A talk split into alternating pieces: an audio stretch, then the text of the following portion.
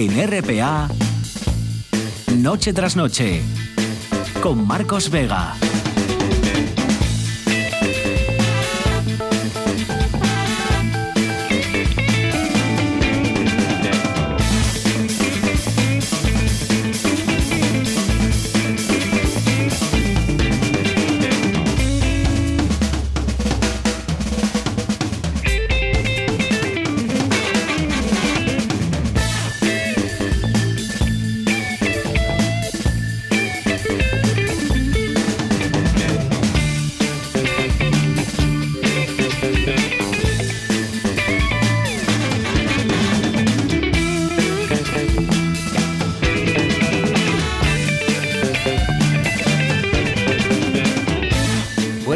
Bienvenidos al espectáculo de la radio. Regocijémonos, ¿verdad? Otro día luminoso y radiante, no demasiado caluroso, tampoco, no ha hecho mucho calor. Y para disfrutar en definitiva de estos últimos coletazos del verano. Bueno, mañana ya sí que vamos a notar algo más de calor, ¿eh? unos 2-3 grados más. Nos iremos hasta los 25 grados en algunos concejos, serán las máximas de algunos concejos. Como digo, un par de grados más, esa será la novedad. Eso y alguna que otra nube despistada que va a ir entrando por el suroccidente, pero ya a última hora de la tarde. Por lo demás, como digo, otro día despejado, otro día radiante, aprovechenlo porque el fin de semana, y esto ya casi es habitual en este mes de septiembre, el fin de semana regresan las nubes a Asturias. Bueno, enseguida hablamos con uno de los valientes que, que acaba de crear una editorial, editorial asturiana en tiempos de pandemia.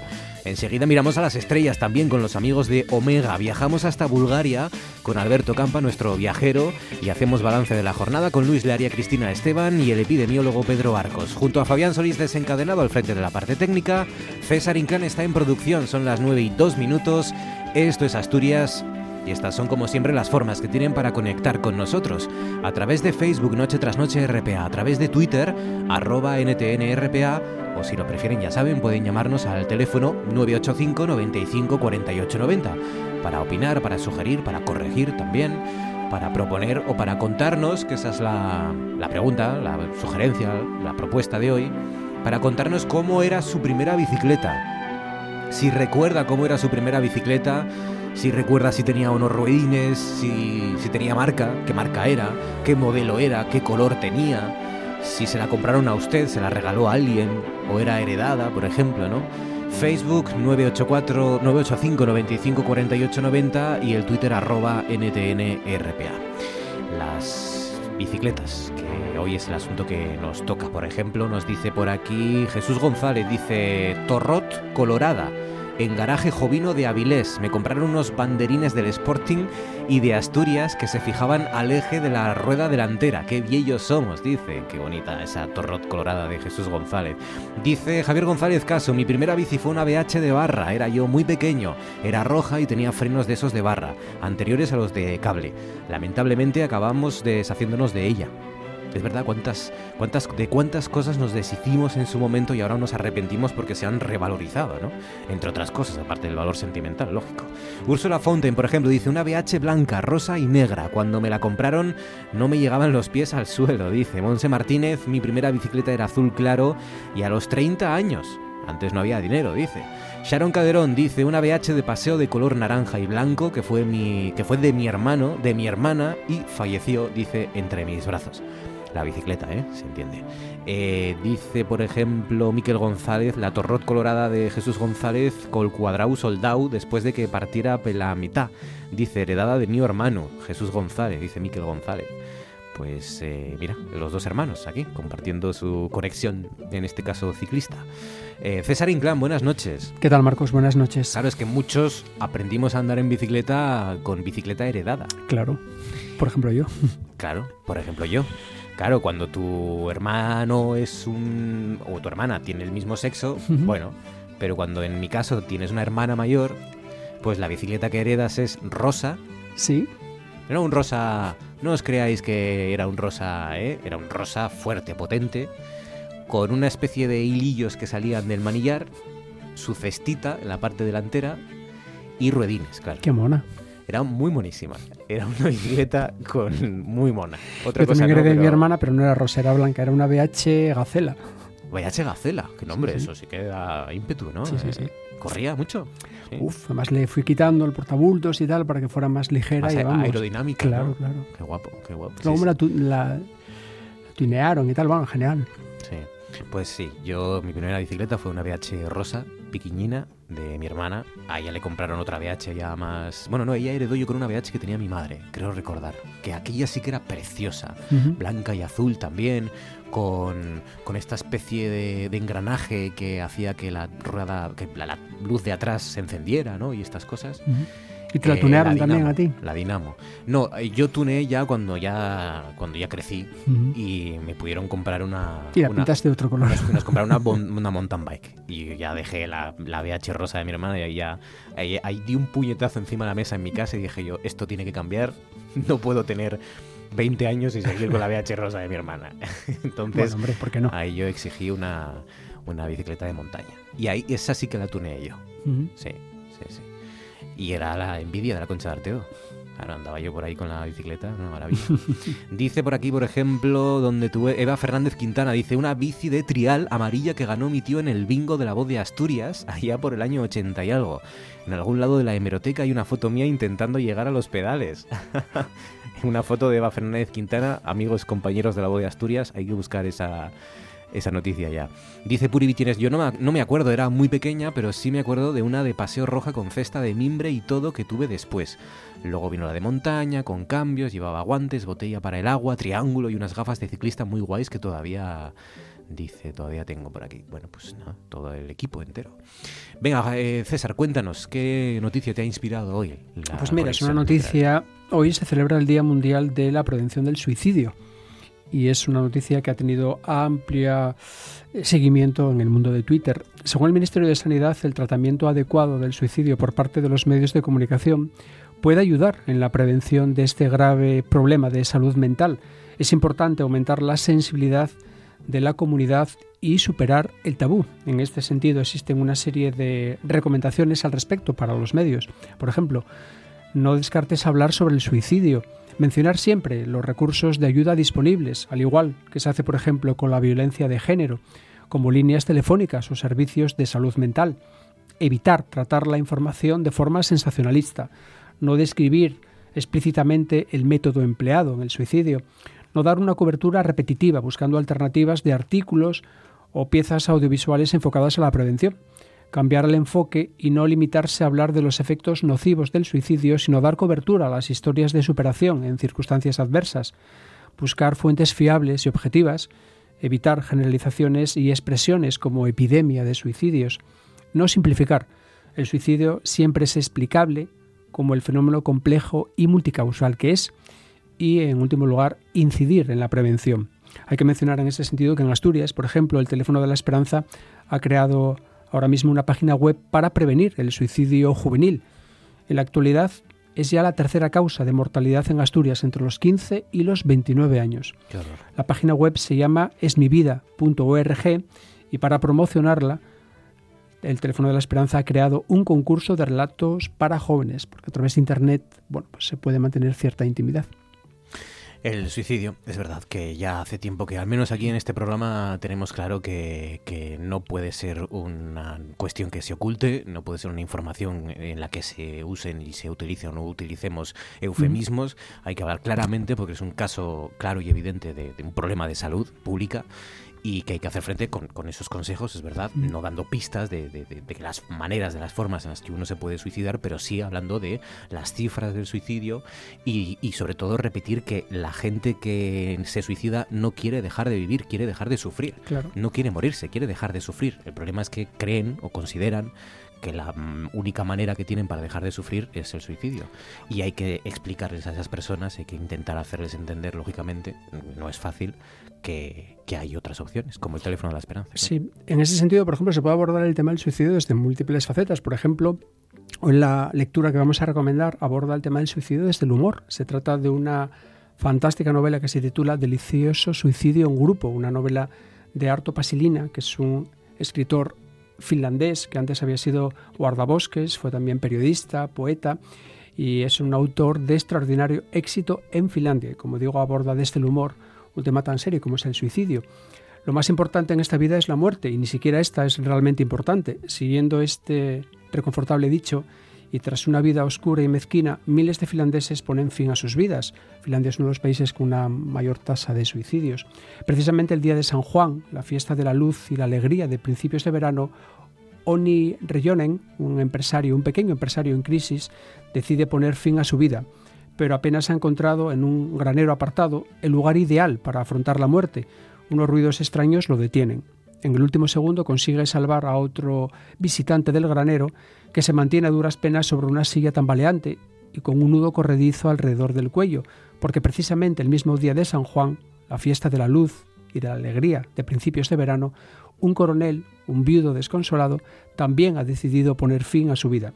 Disuadidos por este encuentro fortuito, renuncian al común propósito y empiezan a charlar sobre los motivos que les han llevado a tomar tan trágica decisión. Mientras hablan animadamente, se rinden ante una evidencia. Existe un gran número de candidatos al suicidio.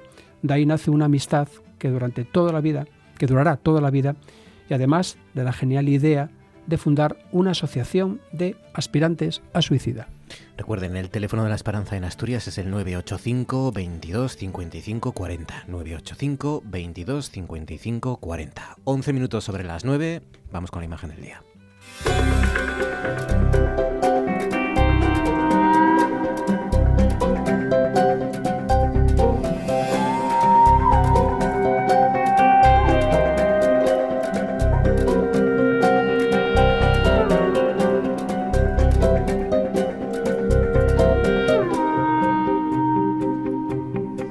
Las imágenes hoy de las más eh, impactantes de la semana seguro y me atrevería a decir que del mes. La imagen que nos sugiere José Ballina y que como siempre está en el Facebook de Noche tras Noche, Noche tras Noche todo junto, espacio RPA. José, buenas noches. Hola, ¿qué tal? Buenas noches. Eh, tal cual parece sacada de una película y de una película en concreto a mí me ha recordado a, esta fotografía que tiene, eh, bueno, las películas mm, sobre todo apocalípticas, ¿no? Y, sí y, en particular una que no me acuerdo, pero ahora me acordaré. Es el cielo naranja de San Francisco, en concreto de la bahía de San Francisco, con el puente de la bahía de San Francisco al fondo. Eh, un cielo naranja que tiñe toda la luz, que tiñe todos los edificios, los cristales de, los, eh, de las ventanas, eh, las mm, lunas de los, de los coches, de los camiones que están debajo. Es una imagen que ocupa sobre todo gran parte del cielo de San Francisco y, de ese cielo teñido por el humo y de los grandes incendios de California, ¿no? Exactamente, tal pareciese que se había usado un filtro naranja a la hora de hacer la fotografía, pues como bien dices está absolutamente todo teñido de, ese color naranja que si bien no, no, nos, no, no, nos hace ver el fuego en sí mismo, sí, sí delata la presencia de, de los grandes incendios que, que rodean la y que se están produciendo en California y, rodean a la ciudad de San Francisco. Es una imagen cotidiana de la ciudad que bueno se ven los coches circulando, coches aparcados, la vida cotidiana en una calle de San Francisco y al final se ve el puente de la bahía con sus torres y, su altura, ¿no? haciendo también destacando la en la vista de, de esta en esta vista de la ciudad pero que como bien dices está absolutamente todo teñido del color naranja, del humo y de los incendios que, estos días asolan la ciudad y toda la península. Claro, aquí, aquí hemos tenido también, eh, si lo recuerdas, José, eh, un amanecer también mm, por culpa de los incendios, creo que fue Gijón, que amaneció prácticamente cubierta y que era también algo apocalíptico, ¿no? Pues apocalíptico parecía hace algunos años. La eh, verdad que sí, que, impresionaba. Conocemos los, los efectos que puede realizar en la luz y sobre todo si el fotógrafo tiene la pericia suficiente para saber captarla, los efectos que puede provocar en la luz esos incendios, ese humo mezclado con, con las llamas, ¿no? Sí, sí, sí, sí. El otro día comentábamos una fotografía nocturna de un incendio aquí en, Grado, de un horrio, y, donde se veían las llamas y demás, y, yo comentaba que el fuego siempre destacaba muchísimo en la noche, ¿no? Con el, rojo de, del fuego con la negrura de, del cielo por la noche, pero sin embargo aquí es una imagen de día y como bien decía antes, el fuego no se ve, pero sí se sí, sí, es esa, esa imagen que tú decías apocalíptica, porque tal tal parece una imagen de esas de las películas, como bien citaba, del fin del mundo, ¿no? Que se que de verdad debe ser impresionante estar ahí viendo viendo esta luz y viendo viendo estas imágenes en vivo y en directo y sabiendo eh, su origen y, lo que hay alrededor de la ciudad donde están viviendo toda esta gente, ¿no? Blade Runner, que no me, mm, me acordaba, hombre, Blade Runner. además, Blade Runner, Blade, Runner, en concreto la segunda, esta, mm. esta segunda parte que se hizo Blade Runner 2049, creo que era, que se hizo en 2017, hace unos años, eh, y que tenía, eh, por momentos, tenía ese filtro naranja en unas secuencias, los que la hayan visto lo recuerdan, unas secuencias en las que Harrison Ford pasea por el desierto eh, y, tenía este, era, es lo mismo, para aquellos de ustedes que no tengan la imagen ahora mismo en la cabeza o que no puedan entrar en el Facebook de noche tras noche, pues eh, recuerden esas imágenes que había en, tonos anaranjados intensos de Blade Runner. Desgraciadamente esto es la vida real y así lo captó el fotógrafo de esta agencia también. Ayer comentaba el, el problema, perdón, el problema que hay veces que no se cita al autor de las fotografías y hoy es otro otra vez en la que no puedo decir de quién es. Sí estaba firmada por varias agencias porque estaba en varias en, varias fotogalerías y en varios periódicos internacionales, pero bueno, es un la, la, imagen que ha captado el fotógrafo impresiona por esa realidad surrealista, ¿no? De, de, de lo que rodea realmente a la ciudad, pero la imagen es apocalíptica. Pues es la imagen que nos propone José Ballena. De nuevo, pues una imagen impactante en este año 2020 que, que Apocalipsis está teniendo ya bastantes, no uno, sino bastantes, uno más sí, que sumar. Y sin duda, cuando hagamos balance de este año, pues eh, va a aparecer estas imágenes de hoy de San Francisco como, como algunas de las imágenes del año. José, cuídate, un abrazo fuerte, gracias. Gracias, buenas noches a todos. Bueno, son valientes los que se ponen a emprender, los que se remangan y empiezan a hacer cosas en estos tiempos de crisis económica, de crisis sanitaria y donde, bueno, pues eh, muchos están eh, luchando casi por sobrevivir, ¿no? Y vamos a saludar a unos jóvenes asturianos, un joven asturiano en concreto que forma parte del equipo que acaba de remangarse también para fundar una nueva editorial asturiana. Llevan desde julio y como digo, pues eh, ya han empezado incluso a editar una autora gallega, pero se lo vamos a preguntar al portavoz de editorial Va de Letras. Él es Nicolás Escalante. Nicolás, buenas noches. Hola, buenas noches. Bueno, la pregunta es ¿por qué, Nicolás? Hay que ser valiente, ¿no? Para emprender en tiempos de pandemia, además, un negocio como una editorial, ¿no? Que ya incluso antes de que nos atropellara este virus, pues no parecía muy buena idea o no era un sector muy bollante, ¿no? Sí, bueno, a ver, yo creo que siempre es difícil emprender, ¿no? Y que siempre como que uno tiene miedo, pero bueno, antes del COVID y, con el, tema del COVID puede que más, y, pero yo creo que siempre en tiempos de crisis, ya lo ya se vio en la anterior crisis y también en esta, que siempre hay gente dispuesta a emprender y fundamos Eva de Letras en tiempos de COVID sin miedo a, la, repercusión, ¿no? a los efectos del COVID, porque creemos que también la gente no tiene miedo a, seguir escribiendo y entonces nosotros no tenemos por qué tener miedo a seguir, a seguir trabajando en, el mundo de la literatura y en el mundo de, las obras literarias. Y creo que, bueno, que era un buen momento porque hay mucha gente que está escribiendo, que ha aprovechado el momento de, la pandemia, de la cuarentena aquí y en varios países del mundo y que lo han aprovechado no para terminar obras o que se han inspirado para escribir nuevas obras. Y, yo creo que en las crisis y en, todo tipo de problemas siempre hay gente que, está dispuesta ¿no? a reciclarse a renovarse y, nosotros bueno hemos hemos decidido pues apostar por por escritores escritores nobles y gente que, que se ha atrevido en estos tiempos difíciles pues a escribir lo comentábamos durante la pandemia también, ¿no? Quién sabe si, eh, pues eso, algunas de las obras que, que, siempre se dice aparecen en las peores crisis, pues quién sabe si durante estos meses de confinamiento y ahora de pandemia, pues eh, eh, no habrá alguna de esas obras que luego se recuerden, ¿no? Durante muchos años. Sí, porque precisamente nosotros ahora mismo estamos haciendo la, promoción de un libro que vendemos en, en badeletraseditorial.com, lo vendemos en formato digital y es un libro de un escritor boliviano que predijo, predijo una pandemia mundial hace tres años en su libro, eh, que se llama Historia de un loco, y os lo recomiendo porque es un, es un libro muy interesante. El escritor eh, se estudió trece veces la Biblia, pero no desde no el aspecto religioso, sino el aspecto científico.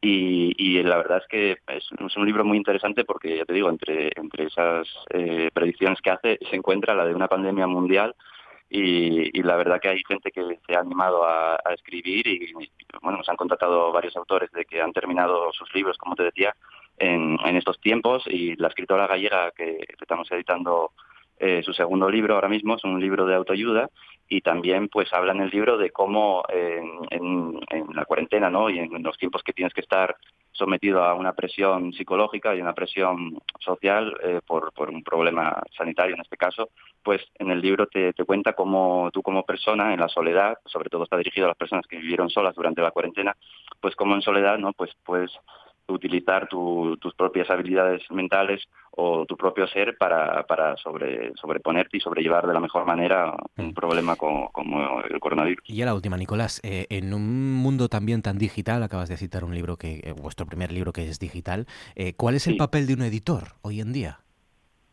Pues el papel de un editor es el diseño, sobre todo, y, la maquetación, porque un libro digital hay que tener presente que pues que la gente que a lo mejor piensa que no, que solo un, gran diseño es un gran diseño de portada, solo hace falta un papel, en, perdón, en un libro físico, no, porque lo estás viendo, lo estás tocando. Hace falta también en, un libro digital, sobre todo en los libros ilustrados o ediciones especiales, hace falta porque tú puedes eh, abrir una pantalla, ¿no? Y la pantalla de tu ordenador y ves ahí un, un libro con una portada eh, pues muy muy llana, muy simple, ¿sabes? Eh, muy minimalista, o puedes ver una, una portada de un libro digital, pero con una portada, por ejemplo, una ilustración o una portada que esté bien diseñada, ¿no? Con una tipografía correcta. Entonces, eh, es importante también en los libros digitales cuidar mucho el diseño y la maquetación. Pues es Badeletras, la página web es www.badeletraseditorial.com y detrás tiene a dos jóvenes asturianos eh, que, bueno, pues han sido valientes y, han entrado en el mundo del, sector de editar libros y de la literatura con este proyecto en mitad de una pandemia. Nicolás Escalante, portavoz editorial de Badeletras. Enhorabuena, Nicolás, y un abrazo fuerte. Gracias. Muchas gracias a vosotros. Buenas noches. Y ahora esto.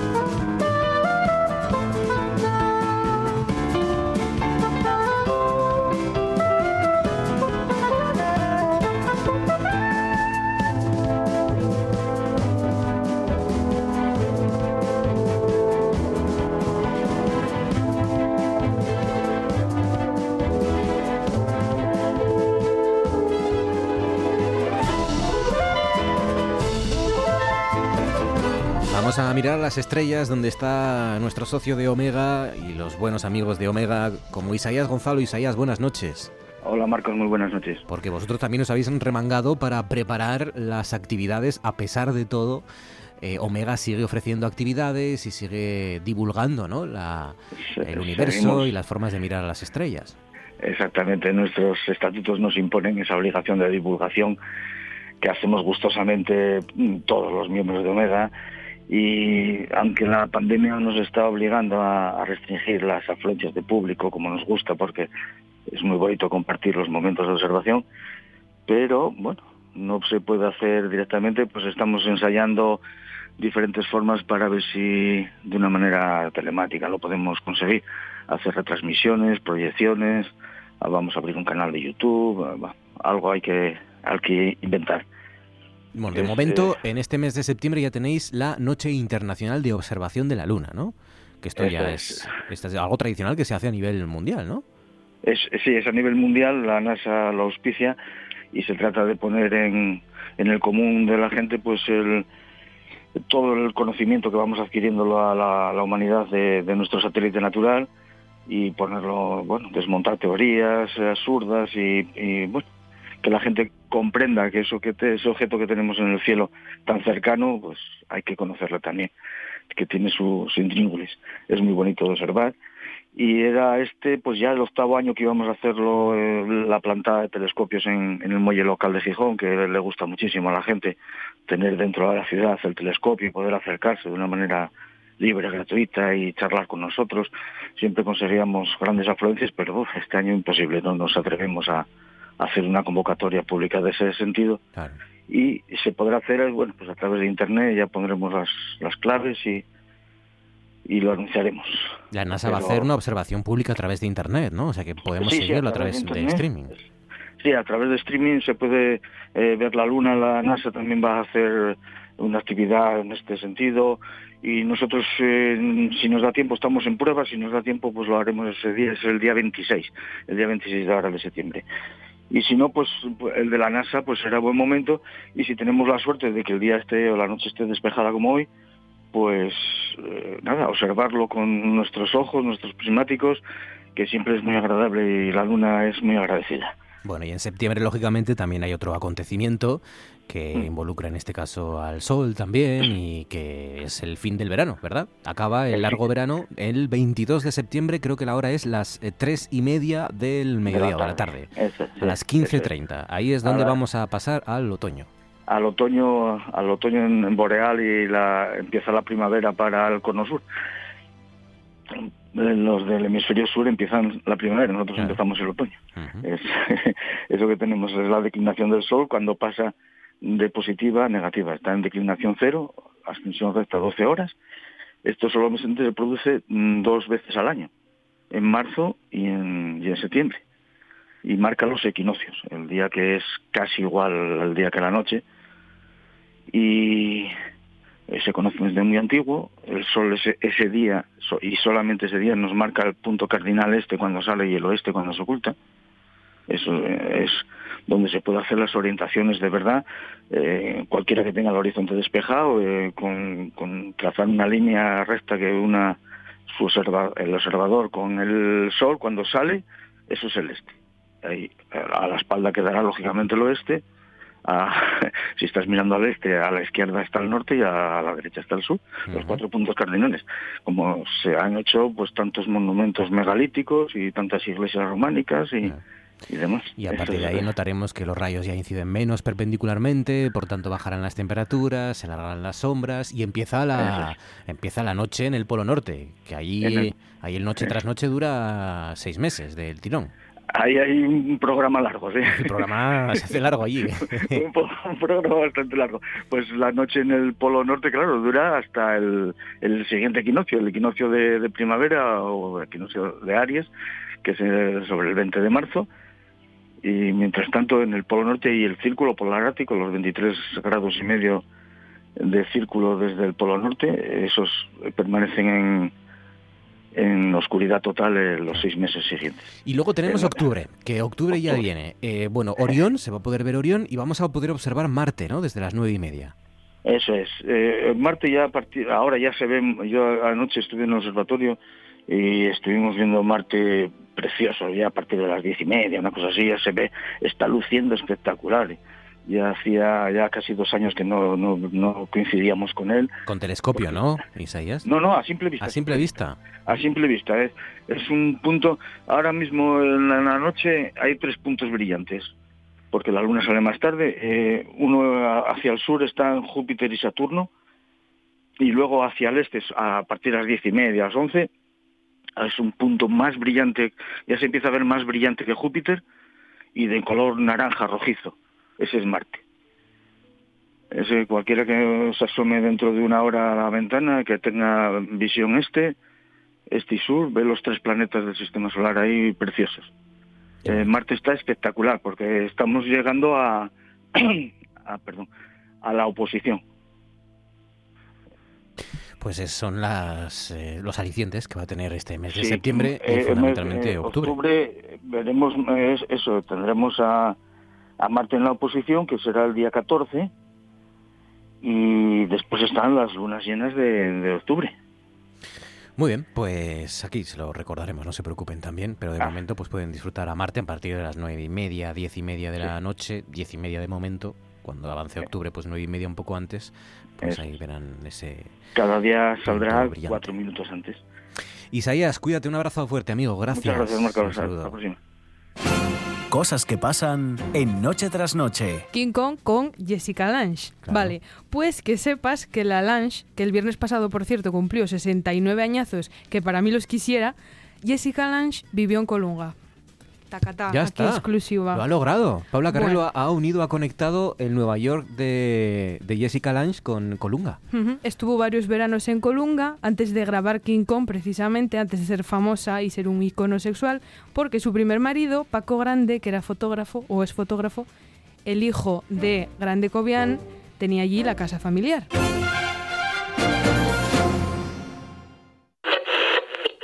Capitán general de la primera región militar, Ricardo Arozanela, afirmó en un mensaje de despedida que la mejor guía es todo el ordenamiento establecido legalmente cuando se dice la Constitución, estoy de acuerdo. Pero creo que no es solo eso. En todo el es todo el ordenamiento legal que se ha establecido y que se está estableciendo legalmente. Son la Constitución y todas las ordenanzas y todas las, las leyes perdón, que existen en la nación.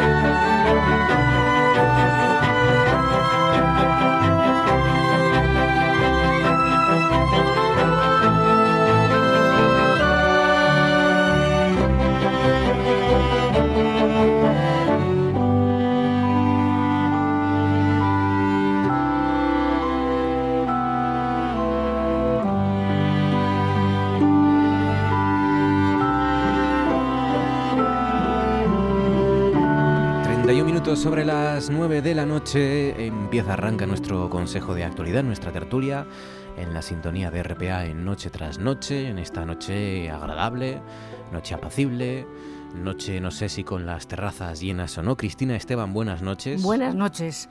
Efectivamente, están las terrazas llenas. Están las terrazas llenas. Lo dices así como oye- con fastidio, como dije. Con envidia, con envidia. ¿Sí? con envidia, porque ¿Te eso este... ¿Preferirías estar en una terraza que estar aquí con nosotros compartiendo No, este no, no, pero me da esa sensación de que de normalidad, ¿no? O sea, salir a la calle o tal y decir, bueno, mm, es como un signo de normalidad, ¿no? Que haya gente en las terrazas, que haya gente por la calle. Em, eh, a mí me da tranquilidad. A ver cuando vuelvan a los niños al cole, porque Sí. también es verdad que en los parques tampoco se les ve jugar, o Ya. sea, es- los juegos han cambiado y, y no sé, da la sensación a mí las- personalmente, o sea, el hecho de encontrar a alguien en una terraza, sentado, ya sabemos que hay normativa, que hay que estar quietito en su sitio, manteniendo la distancia y demás, pero me da la sensación de normalidad. A mí me dan envidia los que estén cenando. También, también. Porque, claro, ocurre una cosa. Esto, esto igual es un algo demasiado privado del programa y no a ustedes a lo mejor no les interesa demasiado. Pero bueno, como somos una familia al final, ocurre una cosa y es que para airear el, para que circule el aire, como yo no me atrevo a encender este aire acondicionado que tenemos aquí, que debe ser como del siglo de oro, más o menos, eh, pues entonces abro la ventana. Claro, al abrir la ventana hay un extractor de humos de un restaurante que hay debajo que es lo mismo es un extractor de humo que un reactor nuclear. Yo creo que sirve para ambas cosas. Pero aparte del ruido que ustedes escuchan a lo mejor como un zumbido de fondo, Si no lo dijeras, parecería una cascada de un arroyo fantástico en un entorno natural, como estamos. pues eso, la cascada que escuchan ustedes de fondo del entorno natural eh, también tiene olores. Olores que hay días que no son muy agradables, pero hay otros como hoy que sí. Sí. Que hay algo ahí friéndose que eh, Me estás provocando, voy a hablar de olores yo hoy. ya está. ya le he dado la excusa Espero a, que sean agradables, Luis. a Luis Laria. Luis, buenas noches. Muy buenas noches. ¿Qué tal, Luis? ¿Cómo estás? Pues bien, Me alegro Bien. mucho. Me mucho. transitando aquí ya el primer tercio de, De de septiembre. septiembre. ya. Fíjate, ya, qué rápido ha pasado. Bueno, todavía quedan tres semanas de septiembre. Nada, nada, pero es que pasa el tiempo que no nos enteramos. Yo este año creo que fue uno de los años más rápidos de mi vida. ¿Sí? Sin darme cuenta desde lo que fue sobre todo febrero, me pasó el tiempo sin, Pues a mí se me está haciendo eterno, chico. Fue algo espectacular. A mí Primero porque no tenía nada que hacer Ya. y me tiré a la Bartola. Eh, andaba con taparrabos por el Parque de la Vida, dos meses y medio que estuve allí, Luis. en plan salvaje. Se echó al monte, Luis.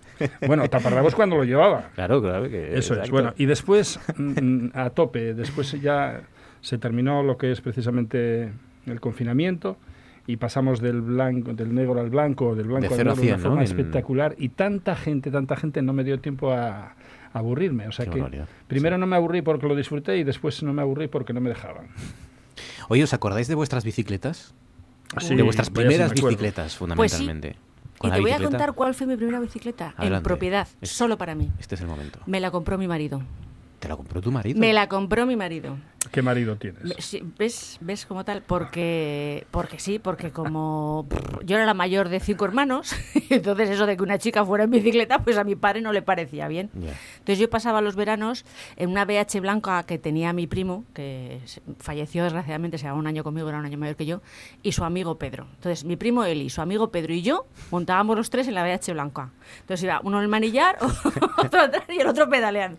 Confieso que pedaleaba Pedro porque tenía un volumen corporal que le permitía desarrollar fuerza suficiente para arrastrarnos a mi primo y a mí, que éramos unos tirillas, confieso.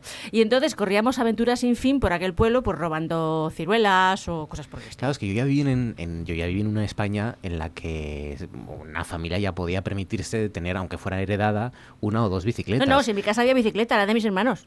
Claro, bueno. Claro, claro, Bueno, ¿Pero todos tus hermanos tenían bicicleta o había no, una no, la para todos? compartían. Los dos que Claro. vienen tras de mí la compartían. Claro, claro, claro. Luego Es los que- otros dos pequeños tenían otra medias, luego ya cuando crecieron un poquito más.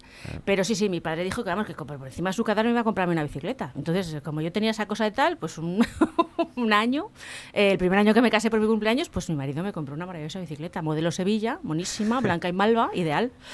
luego mi cuñado, que se dedica a la restauración de bicicletas, bueno, me la ha dejado niquelada, me ha puesto un sillín de Y la, de cuero. veces, y la de veces que nos hemos arrepentido de haber tirado o vendido regalado esas bicicletas antiguas, esas VHs maravillosas de paseo. Pues de... mira, mi sobrino que ahora tiene, bueno, mi sobrina que ahora tiene 8 años, pero antes la ha usado mi sobrino pequeño, que ahora tiene 12, eh, tenía la BH azul de, de mis, de mis hermanos cuando eran pequeños. Una bicicleta que tiene, pues a lo mejor eh, 40 años, sin exagerar. Dice por aquí Angelinos Rodríguez, la mía era amarilla. Dice Juan Baducal López, BH roja, pequeñita con ruedines y timbre. Los timbres, es verdad. Dice por aquí mi Marcos Mayada, mi primera bicicleta pues heredada y a compartir entre dos hermanos y los amigos. Era una BH, toda una clásica en aquella época, con el portabultos donde siempre, siempre tus amigos se montaban. Sí, sí, claro. Sí, en una BH sí. caben tres. Sí. Yo recuerdo que teníamos 10, 11, 12 años, íbamos tres en la BH, sin ningún problema. Dice- Recorríamos Dice, Beatriz las Fernández, calles. la típica BH roja, primero con rodines y luego sin ellas. Después mi primera bici grande fue una Orbea a medias con mi padre. También fue la primera que me robaron. Se robaban bicicletas, muchas bicicletas. Sí, Sí, sí, es verdad. Sí, hay ciudades en las que es costumbre el, el- No lo dicen robar, lo dicen tomar prestado. Dice Javier Gutiérrez Blanco, la clásica BH de color azul pequeñita, yo era un micu de crío, pero iba con ella por todo el pueblo, haciendo un caballito, la partí por la mitad. Madre mía, Javier, haciendo caballitos. Pues ahora todas esas bicicletas, eh, la moda es mm, que Tunearlas, sean, en este caso, pues eh, sistemas decorativos en jardines. ah, también, es Sí, verdad. las ves pintadas Y de en- colorinos. y en casas o rurales blancas. y estas cosas. Sí, es verdad. mm, Hay gente que ahí hace por muchos jardines Sí, sí. Y ahí tienen la cestita esa que tenían delantera donde se llevaba la compra, pues ahora es una jardinera. Y lo que es la bicicleta en sí, pues bueno, es un, es un adorno que por lo menos eh, así pues eh, no se pierde ahí en el olvido, que se queda y mm, es nostálgico. Bueno, lo que yo hacía con la bicicleta, ríete tú de Indurain, ¿eh? Yo, yo subía aquel, la, la cuesta de la Concha Artero. Sí, ¿eh? Yo iba, Y fíjate, yo- andabas por el pedregal entero de la cuesta. te digo, yo llegaba, sí, porque cuando no, no había senda ni nada, tenías que andar vibrando con las pi- piedras de la Concha Artero que te vibraba todo el cerebelo. Pero yo subía desde la playa hasta Casa Mariño, Sí. En bici. en bici, que es como el Tourmalet. de Y pesaba más la bicicleta que tú. Pesaba, ¿eh? pesaba más la bicicleta Sí, que sí, yo. porque sí, una sí. bicicleta esas para pesar veintitantos kilos. Yo era, eh, bueno, yo era un chavalete también. 20 kilos tenía- sin problema. Bueno, las fuerza, pequeñucas no, ¿eh? Las pequeñas son ¿Eh? más No, bueno, ya sí, era sí, bicicleta de montaña ya, ¿eh? ¿Era de montaña? No la VH, no, no, con la VH, uf, No, con la VH, ¿qué dónde vas con eso? Con cambios y todo y estas cosas, Ah, sí, bueno, sí. o sea era que ya estabas, era una cosa ya profesionalizado ya. Sí, sí, sí. El tour de la Concha Artedo estaba ya muy profesionalizado. Qué, jóvenes sois. La Concha Artedo, no he visto tanto turista extranjero en los días de mi vida este verano. A mí me lo vas a contar que, te- que teníamos gente aparcándonos en el salón de casa. ¿Pero qué es eso? ¿Pero qué ha pasado? Salías del baño y decía y veíamos a un señor de Cuenca por ahí diciendo hola, ¿qué tal? Tremendo, Sí, tremendo. Yo, yo quedé asustada. Mucha bueno, de gente, hecho no nos quedamos gente. allí, de la cantidad de gente que había. Bueno, muchos días Mm. el aparcamiento cerró porque Sí, sí, es sí, co- sí. completo. Claro, Sí, claro, sí, sí. Mira, No, no. yo- yo- por ejemplo, las rutas de Barallo, eh, que las comenzamos ahora nosotros, eh, eh, decidí no hacerlas porque era increíble la cantidad de gente que había en la playa y en los accesos. Es verdad, porque empezasteis a hacer rutas, eh, Sí. ¿qué? ¿El mes de agosto, en el no? mes de julio. Mes de julio, Sí, eso. primeros de julio. Y las No, parasteis. primeros de junio, perdón.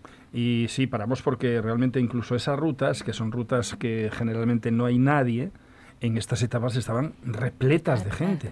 O sea, te encontrabas, ibas paseando por uno de las sendas y tenías que apartarte porque te pasaba la gente, pero te pasaba como si fuesen una romería. O sea, dicen, estos van para la fiesta. Mucha gente. Era increíble. verdad. Tremendo, sí, sí. Mucha gente, y lo que siempre decimos, eh, no solo mucha gente, sino mucha gente en lugares que no estaban acostumbrados Sí, a claro, recibir tanta claro, gente y por tanto no tenían la infraestructura ¿no? para recibir a tantas Mm. personas. Ni los locales, ni los eh, restaurantes, ni, ni, ni las sendas, ni los aparcamientos. Hombre, ni... Yo lo que sí que he visto es que la gente, eh, en ese aspecto, que mm, este año se ha notado que había muchísima gente de fuera, no solamente nacional, sino también extranjera, de múltiples nacionalidades, yo creo que han sido respetuosos con la normativa, con la mascarilla, con La la, mayoría sí. distancia. Claro, luego la inmensa dan- mayoría yo creo que se han portado civilizadamente. Se dan imágenes como los que ¿eh? aparcaron en, en Gulpiyuri ahí Bueno, en en la de autovía, sí. Sí. Pero es que todos los años está a punto de llegar el último coche a la autovía, ¿eh? O sea, todos los años. O sea, eso es algo que deberían mirar o que deberían regular o que deberían ponerle Es que eso no- remedio. No, lo había visto en ningún sitio de bueno, España todos ni los del años, mundo. pero todos los años eh, la, car- la carretera que va hacia allí este, está ocupada por los coches.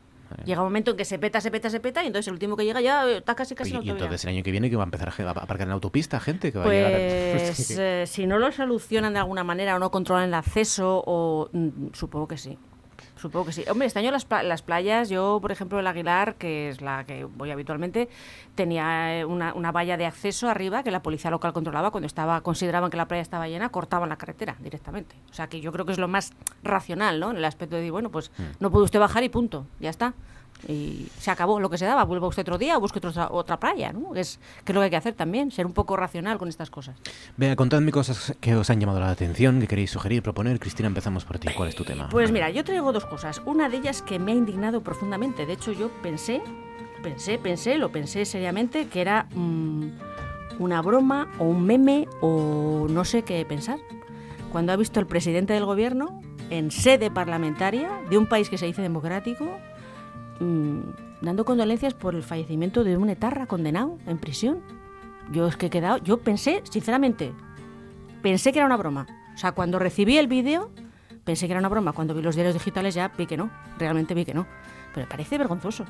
O sea, me parece, no sé, una catadura, ya, no voy a entrar- ya no voy a entrar en hacer una valoración política, me parece una catadura moral espectacular. O sea, yo, sinceramente, mm, no sé dónde vamos a llegar en este país, ¿eh?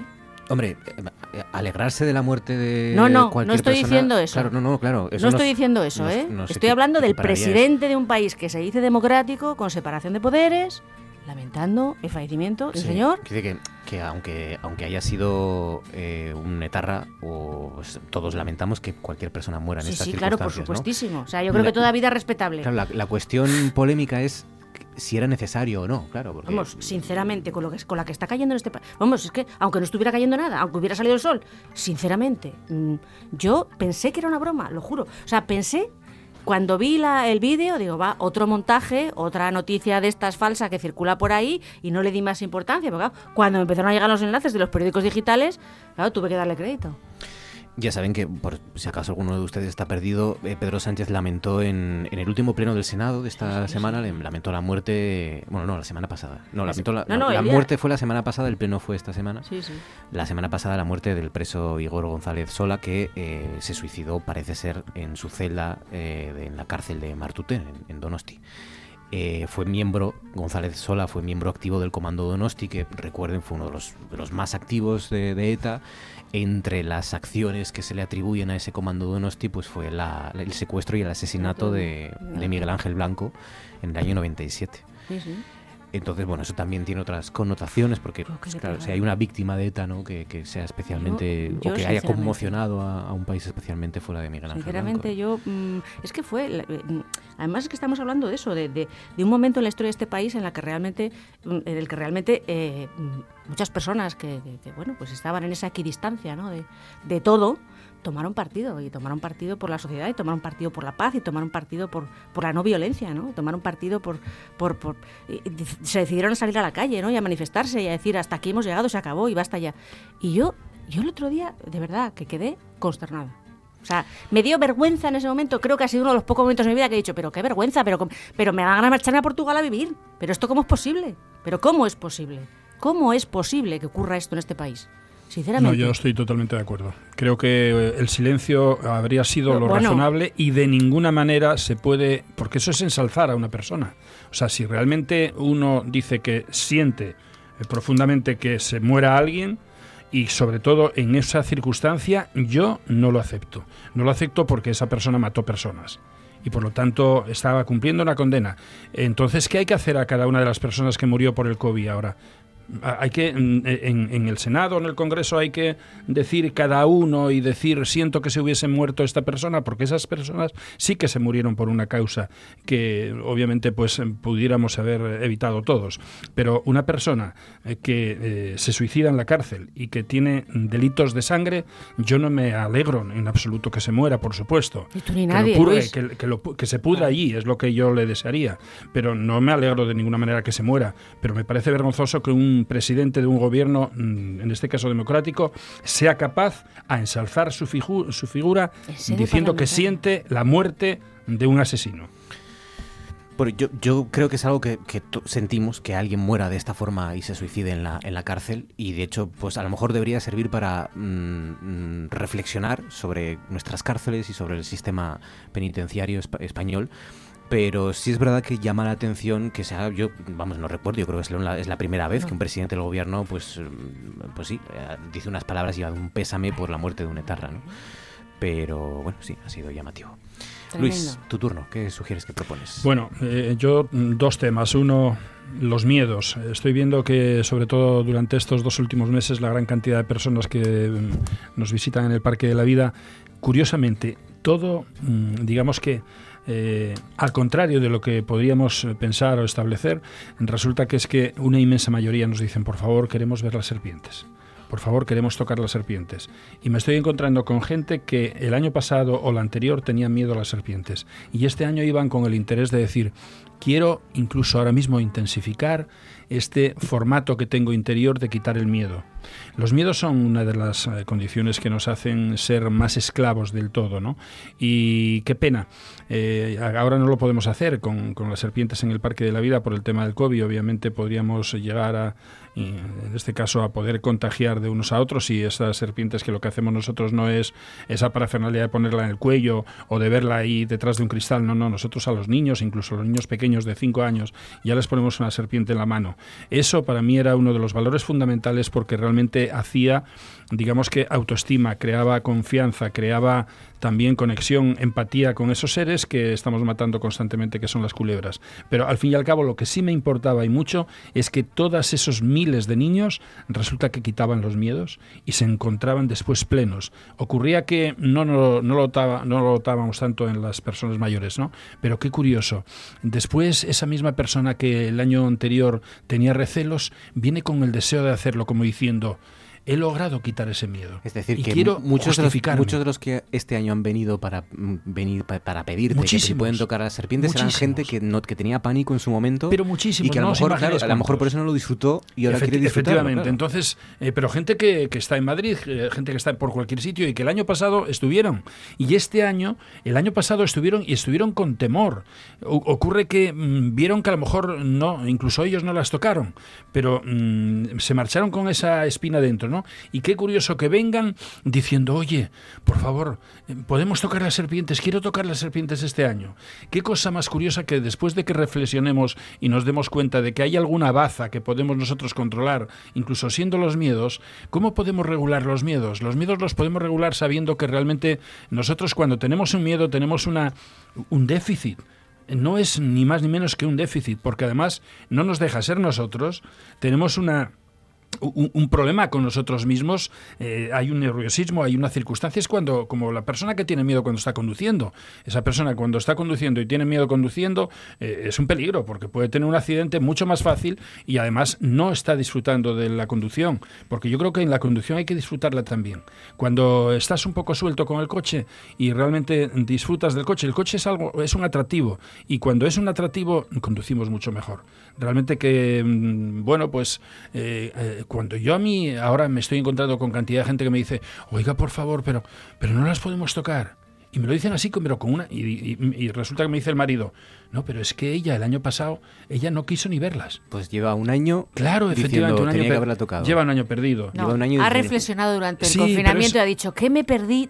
Claro, pero es un año perdido. Cuando tenemos miedos, tenemos que retarnos a quitarlos. Y cuando quitamos un miedo, estos miedos que tenemos, por ejemplo, a las serpientes eh, o a las arañas, que son miedos a nivel faunístico, son los dos miedos más graves que tenemos. Son lo que llamamos miedos matrices. Y esos dos miedos lo que hacen es inocular, cuando realmente los mantenemos, inocular muchos otros miedos. Es como si tuviéramos una, una pequeña bola de nieve que esa es la nieve y es el primer miedo, el miedo matriz. Automáticamente resulta que esa bola de nieve la dejamos rodar y rodar y cuando nos damos cuenta tenemos otros cuatro, seis, ocho miedos. Y entonces no, lo, no, lo, no nos liberamos. Y entonces esa tensión emocional te hace sentirte eh, disminuido. No cabe la menor duda, un miedo te crea una disminución. puede bloquear, sí, sí. Tenemos que luchar eso que para decía- evitar esos eso- miedos. Eso que decía Cristina es interesante, porque yo creo que quizás el, el- el ver a la muerte tan de cerca durante tanto tiempo, durante el confinamiento, todas esas imágenes, quizás a muchas personas sí que les ha hecho perder esos miedos o animarse a intentar perder esos miedos. No, No, yo creo que no. Mira, el, el confinamiento está... cre- Mira, todavía hoy lo hablé con dos personas. Dos personas que dicen que no quieren salir de casa. Y una es una profesional que tiene que salir de casa. Pero dice que sale de casa, se embadurna entera, se embadurna entera, ¿De qué? no tiene contacto con las personas, va a hacer el trabajo que hace. Para que os hagáis una idea, tiene que entrar en las cuadras. En las cuadras. Eh, ¿A qué?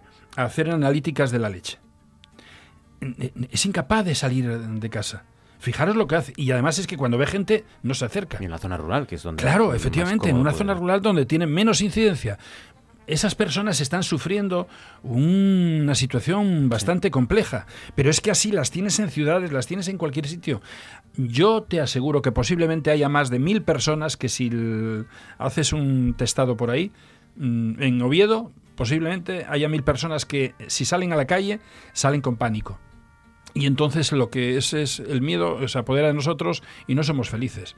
Claro, es que ¿cómo vas a ser feliz si dices tú, es que yo no quiero salir de casa, es que yo no quiero ver a la gente? Claro, decimos, ahí están las terrazas llenas. Yo no me metería en una terraza de esas llenas así, ¿eh?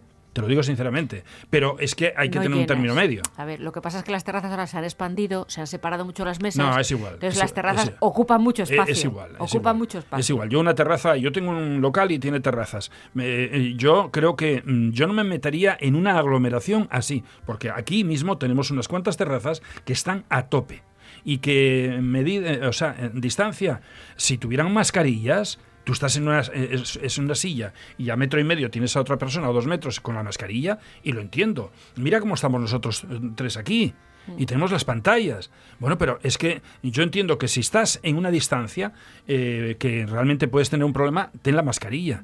Oye, para beber, pues a lo mejor algo, pero yo no entiendo que estemos metidos mm, 100 o 80 personas en una terraza apiñados, sin mascarillas, porque la gente que está en las terrazas no tiene la mascarilla puesta. No, no, no, no, yo- ninguna. yo- yo Te tengo- apuesto que vamos ahí y no hay nadie con la Yo, te- mascarilla yo tengo la sensación de que es más peligroso los 15 o 20 que estén dentro del bar que los 80 que estén en la terraza. Posiblemente, porque vamos, en un espacio cerrado, Es que yo- obviamente. los espacios cerrados Un espacio cerrado podría serlo, pero eh, la gente que está, mm, que los bares ahora, tú entras a cualquier bar y no hay 15 o 20, en ninguno. Te apuesto que vamos por aquí ahora y salvo dices. excepciones, no hay nadie dentro.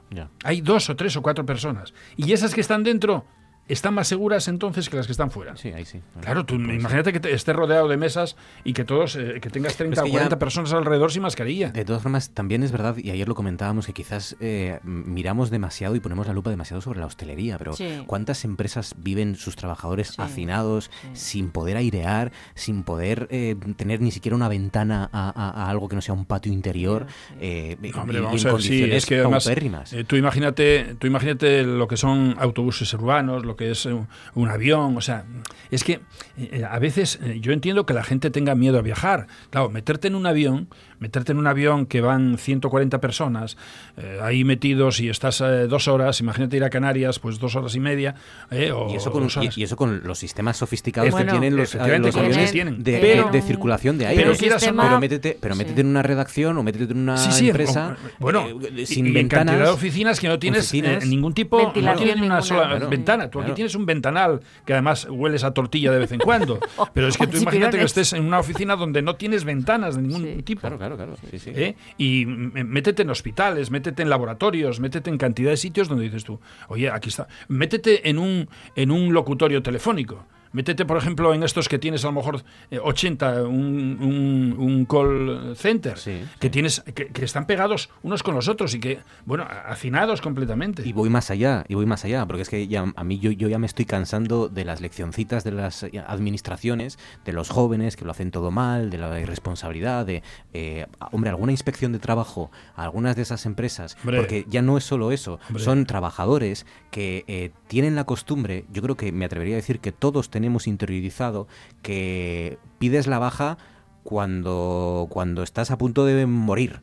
Porque con un poco de fiebre vas a currar, Sí. Claro. porque si, tienes, si te duele mucho la cabeza vas a currar, porque cuando tienes tos a nadie se le ocurre no ir a currar porque tienes tos. Bueno, y esto lo tenemos tan mm. interiorizado que al final hay mucha gente que con unos síntomas que no le imposibilitan la- el, el hecho de hacer su trabajo están, Están- yendo a trabajar. Están yendo a trabajar. Yo creo que en ese aspecto. ¿Sabes qué pasa? Que además hay mucha en ese gente- aspecto se han, se han cur- Vamos, yo creo que los médicos de atención primaria se curan mucho en salud. ¿eh? No, pero ¿sabes qué pasa? Que hay mucha ha gente- habido esa época ahora, por ejemplo, de alergias, de rinitis, tal, y yo conozco gente que con una rinitis no. la han mandado a casa. No, pero hay, otros casos. Pero los mira. que no van al médico, Hay Ah, gente, bueno. hay gente que tiene, mm, que, que, por ejemplo, podría tener una gripe, ¿eh? no tiene por qué Que ser un sí. coronavirus, pu- puede ser una gripe convencional que además en esta época es bastante fácil tenerlas porque tenemos cambios, eh, salimos a lo mejor en camisa, no sé qué, X, vale. Pero hay gente que tiene, incluso sabe que tiene fiebre y no es capaz de ir al médico porque tiene miedo de que sea el coronavirus. Mira, hay gente, hay gente que es tremendamente aprensiva y hay gente porque que por cualquier cosa va al médico. y hay gente que tiene mucho miedo a perder su trabajo. Efectivamente, es claro, tú imagínate, tú imagínate en, que en te este digan, sistema, en este "Oiga, sistema laboral hay muchísima Oye, gente que me van a hacer la prueba, ¿no? que me van a hacer la prueba y que yo no tengo nada, que solamente que tengo, pues, eh, que tengo dolor de cabeza o que tengo sí algo de fiebre, pero que el año pasado eh, estuve así y fue una gripe. Y hay gente que dice, es una gripe, es una gripe, es una gripe, no voy a hacer la, la- la- el- eh, eh, no voy a hacer la prueba porque me voy a quedar sin trabajar. Claro, tú imagínate que hay gente que no es un funcionario. ¿eh? Es que parece que hemos descubierto que con Claro. fiebre no se puede ir a trabajar. Lo hemos descubierto ahora. Hombre, claro, cuando, esto cuando hasta ahora la, no la- ocurrió. la gripe Lo también se contagia. Claro, Sí, ocurrió. sí. Claro, Estas antes cosas- tenías una gripe y un catarrazo tremendo y decías tú, pues tengo que ir a trabajar. Ahora, pues dices tú, pues ahora no tengo que ir a trabajar porque no puedo hacer esto a los demás. Pero es que me lo hago a mí mismo también. Claro, pero y es hay que gente que antes- está pasando necesidades es que muy importantes. Antes y tampoco deberías, necesita trabajar. antes tampoco deberías ir a trabajar si tuvieras eh, eh, gripe o si tuvieras eh, fiebre, porque se lo puedes contagiar Sí. a tus compañeros. El ya, problema pero era es un contagio que el problema es que eh, la situación laboral es tan paupérrima que al final pues dices, pues tengo que ir ¿eh? porque tengo Tiene miedo a perder mi trabajo. Claro. Claro, fíjate lo que pasa, por ejemplo, con los temporeros ahí, pues eh, en la zona de, de- de Andalucía. Bueno, y en Cataluña. ha en barracones, también, de sí. cualquier manera. Pero si además eso, el- el- el- la inspección de trabajo lo sabe perfectamente lo que está ocurriendo. O sea, sabe que un trabajador de esos está cobrando Yo 12 no sé qué euros, pensar. Yo, yo prefiero 12 pensar, euros diarios. Yo prefiero pensar que no se sabe eh, porque no hay a lo mejor medios para hacer tantas inspecciones de trabajo. Quiero pensar porque si, si la realidad es que sí lo saben y no actúan y no sancionan, pues... eh, El sí. problema de eso es que, a ver, hacer una inspección en un, en un campo de árboles frutales es muy complicado. Porque tú entras en un bar, ¿eh? te pones en la puerta y sabes quién está trabajando y quién no, y cuántos hay allí, y pides el libro y miras a ver cuántos están de alta seguridad No, social pero y si saben dónde están durmiendo y todo, hombre. Ya, pero es muy complicado. Hay sitios en los que es muy complicado hacer eso, ¿eh? Muy, muy complicado. ¿Sabes qué pasa? Que yo creo que no hacen las inspecciones porque realmente si las hacen no se podría recoger la fruta, ni re- recoger hortalizas, ni nada. Eh, y yo tengo la completa seguridad de que en este tipo de actividad, cuando estamos hablando de lo que son temporeros, que el, el- el 80% son, pues, en- eh, son, eh, en este caso son inmigrantes, eh, si meten mano ahí, se queda la producción hortofrutícola sin recoger. O la uva o X. Y es que no hay quien trabaje ahí. O sea, españoles que quieran trabajar en la vendimia o en, en X aquí en España. Pero Luis, ¿Cuántos se han ido a Francia mínimo, a hacer la claro, vendimia pero de es que en Francia? Fran- pero, eh, O no, desde pero- España, españoles, Claro, pero ¿eh? tú sabes cuánto cobra un español en la Ah, vendimia en Francia. claro. Esa es la Por clave. la zona de Burdeos. Esa es la clave. Claro, ¿sabes cuánto Paga- cobra un español? Sí, sí. Pues se viene en solamente 20 días, se viene con 3.000 y pico euros. Paga un buen salario Claro. y tendrás a Ahora tú en gente- Andalucía, ¿cómo vas a ir a, a trabajar por entre 15 y 30 euros diarios y hacer eh, un trabajo que te la marinera, ¿eh? Porque claro, Es muy duro. eh, no estás sentado en una No, no. oficina, ¿eh? Es muy duro el trabajo. Claro. campo.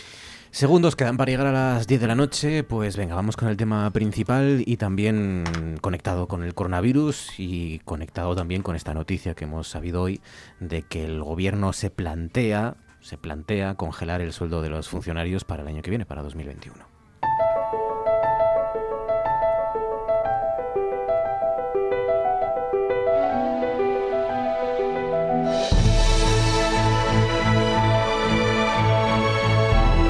Esto es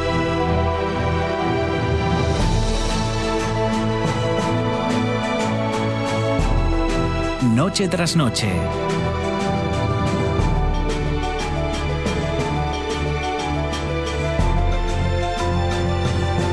Con Marcos Vega.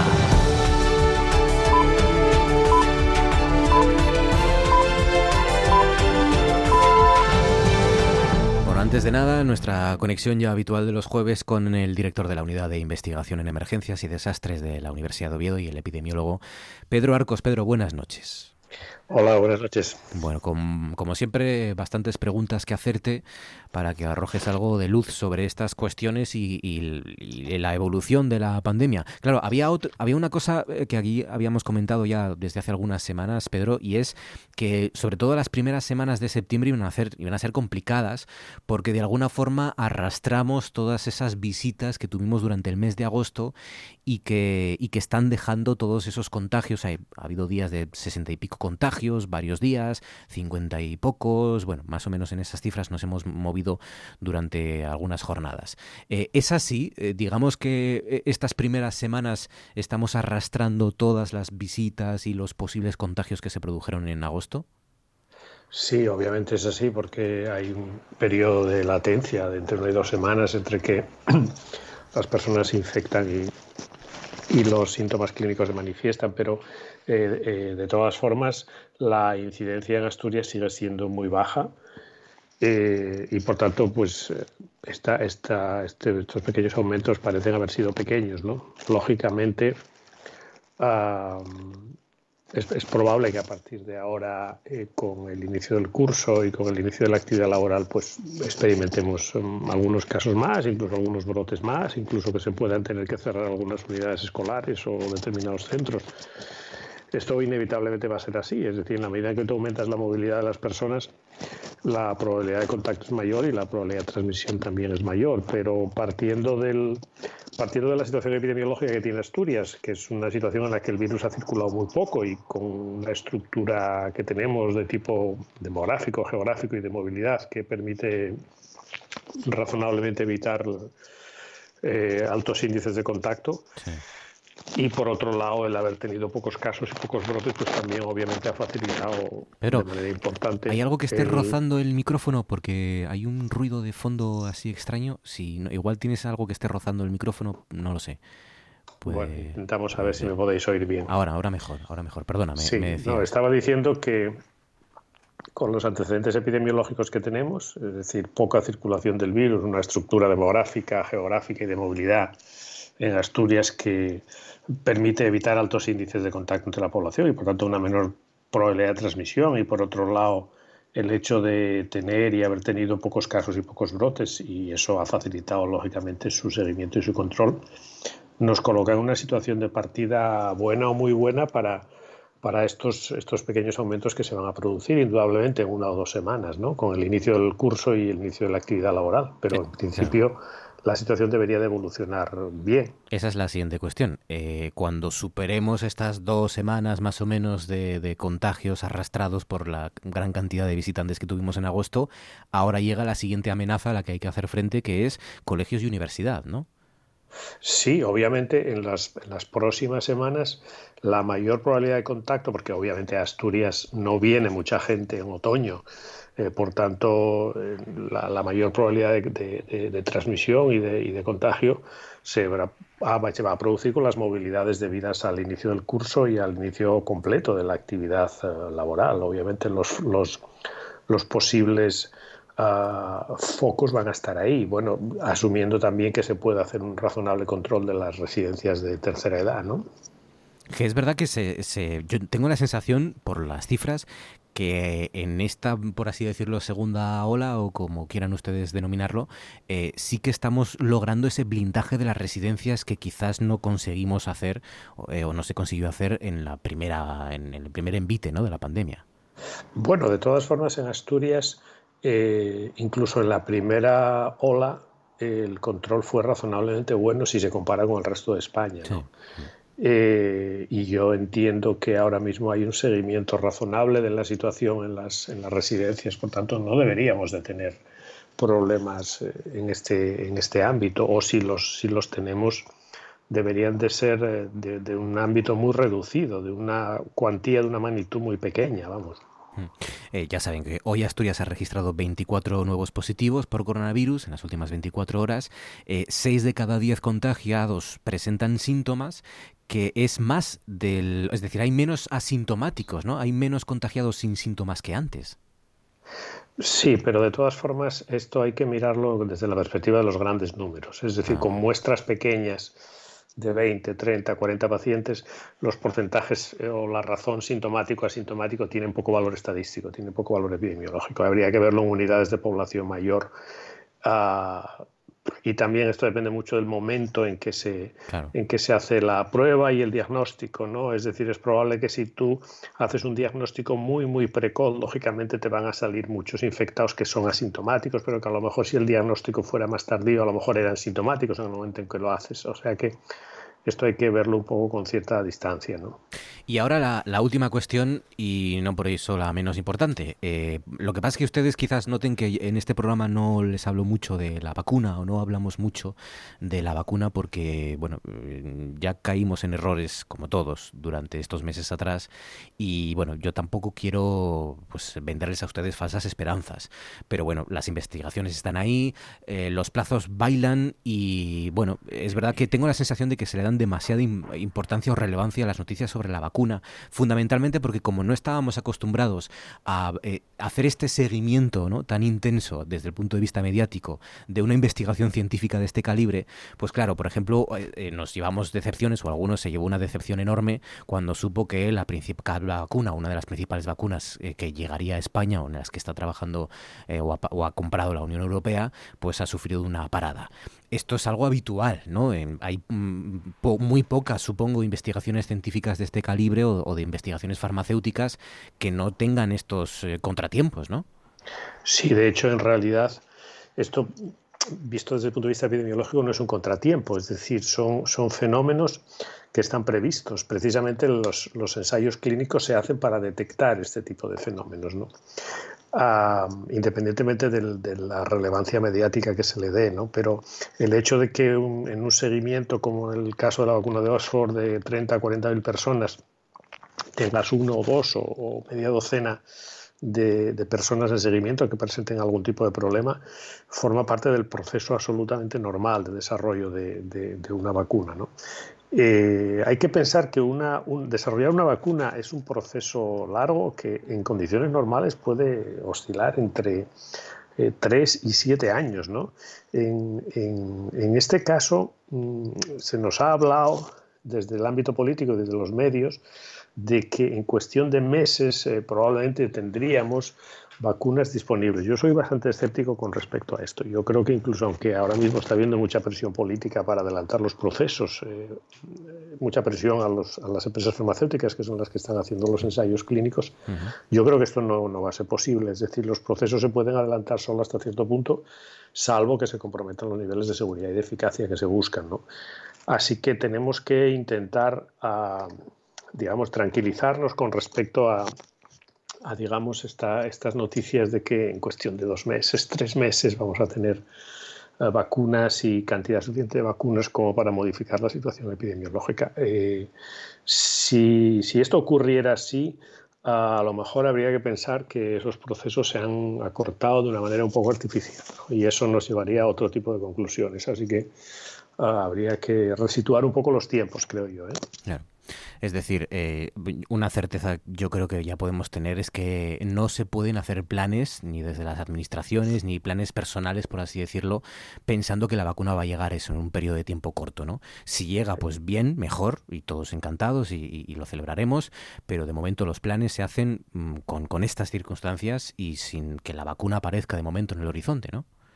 Yo, yo, yo personalmente creo que resulta muy difícil ahora hacer planes, tanto personales como, como de otro tipo, eh, en periodos más cortos, digamos, de seis, ocho meses. ¿no? Es decir, en, estos eh, al menos seis, ocho meses vamos a tener que afrontar el problema con las herramientas clásicas con, con, las que se está abordando ¿no? y, que, y que en general están funcionando. Es decir, dentro de lo que es dentro de lo que es eh, una segunda ola de una pandemia, los procedimientos clásicos de seguimiento y control de brotes están funcionando razonablemente. O sea que, eh, digamos, tenemos que, insisto, resituar un poco la expectativa que tenemos sobre los tiempos.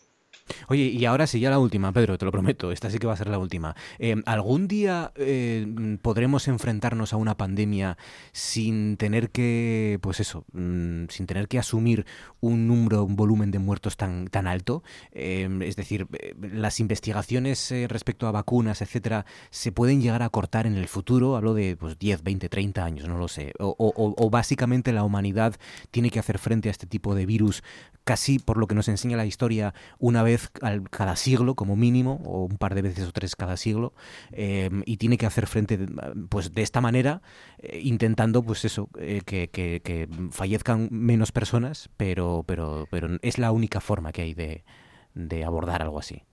Bueno, digamos, em, lo, que, lo que sabemos es que cada, cada dos años, cada cuatro años, aparecen agentes de enfermedad transmisible nuevos. Algunos de estos que aparecen tiene lo que nosotros llamamos potencial epidémico, potencial pandémico, es decir, tiene una gran capacidad de transmitirse fácilmente. ¿no?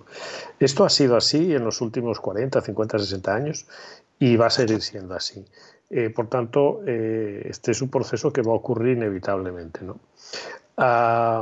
en cuanto a lo que planteas, es decir, la posibilidad de que pudiéramos estar preparados en el sentido de, de que frente a un agente nuevo tuviéramos un mecanismo de tratamiento o un mecanismo de, inmunización disponible. Eso es, es, prácticamente imposible porque eh, por la propia naturaleza de nuevos de los agentes. Es decir, los, los, agentes nuevos o emergentes eh, son ah, microorganismos o virus eh, que hasta que no transcurre un cierto tiempo tú no los conoces bien, se tarda un cierto tiempo en secuenciar el, el, código genético de estos agentes, se tarda, como digo, meses o incluso algún, algún tiempo más en, eh, establecer claramente cuáles son las posibilidades de, hacer una vacuna. Eh, por tanto, digamos, es inevitable que durante los primeros meses eh, o incluso año o años en los que aparece un nuevo agente, pues tengas que hacer frente a, ese riesgo con mecanismos clásicos, con mecanismos de barrera, con mecanismos de control. Esto va a seguir siendo así. Ah, lo que habrá que reforzar será eh, los mecanismos generales de control, es decir, tendremos que ah, mejorar los mecanismos de vigilancia epidemiológica, porque esto va a ser más frecuente cada vez. Tendremos que mejorar los mecanismos de control de brotes, de, tendremos que mejorar las habilidades, eh, los conocimientos técnicos y las habilidades de los sistemas de atención primaria y de los sistemas de atención hospitalaria para hacer frente a este tipo de, problemas de enfermedades transmisibles emergentes y tendremos que establecer estocajes de emergencia, es decir, aumentar todo lo que es el gran ámbito de la, de la preparación. Pero realmente frente a un agente nuevo, hasta que, hasta que no aparece, lo identificas bien y lo sigues durante un cierto tiempo para ver cómo evoluciona, eso puede ser, habitualmente suele ser una temporada completa, es decir, un año completo en el que, en el caso de los virus, por ejemplo, circula por diferentes países, por diferentes contextos ecológicos y climáticos. Por tanto, digamos, hasta que no transcurre ese tiempo, tú no tienes suficiente conocimiento de ese agente como para atacar directamente los puntos más, más débiles. Así que en ese, en ese periodo, digamos, de meses, ah, tú tienes que recurrir a los mecanismos clásicos, que son mecanismos generales, puesto que los específicos todavía no los has desarrollado. Pues te mentí porque Luis Laria quiere hacerte una pregunta, Pedro. Sí, hola, buenas noches. Es un placer escucharte y compartir contigo los micrófonos aquí todos los jueves. Eh, mira, eh, quería hacerte una simplemente un comentario. Eh, nosotros hemos tenido, pues hace como una semana, así unas pequeñas tertulias a petit comité en cuanto a que, bueno, hay ciertos tipos de actividades que se desarrollan con perros, sobre todo para problemas oncológicos, también para lo que es diabetes, etcétera, y muchos otros factores que son capaces de determinar con porcentajes muy altos de éxito pues eh, este tipo de, alteraciones. Y lo curioso es que también se estaba comentando la posibilidad de entrenar a perros para que en un momento determinado aquellos portadores tanto asintomáticos como que lo padeciesen pudieran ser eh, localizados precisamente a través de esa capacidad extraordinaria olfativa que tienen los perros que multiplican por en este caso tienen pues mil veces más capacidad olfativa que nosotros. Y está demostrado científicamente que efectivamente pues se puede trabajar con ellos en algún tipo de diagnóstico. ¿Qué te parecería? ¿Realmente crees que en algún momento podríamos eh, los seres humanos ir cambiando estas estrategias y buscar alternativas apoyados precisamente en estos, eh, digamos que, estos animalitos que tenemos eh, tan cercanos a nosotros?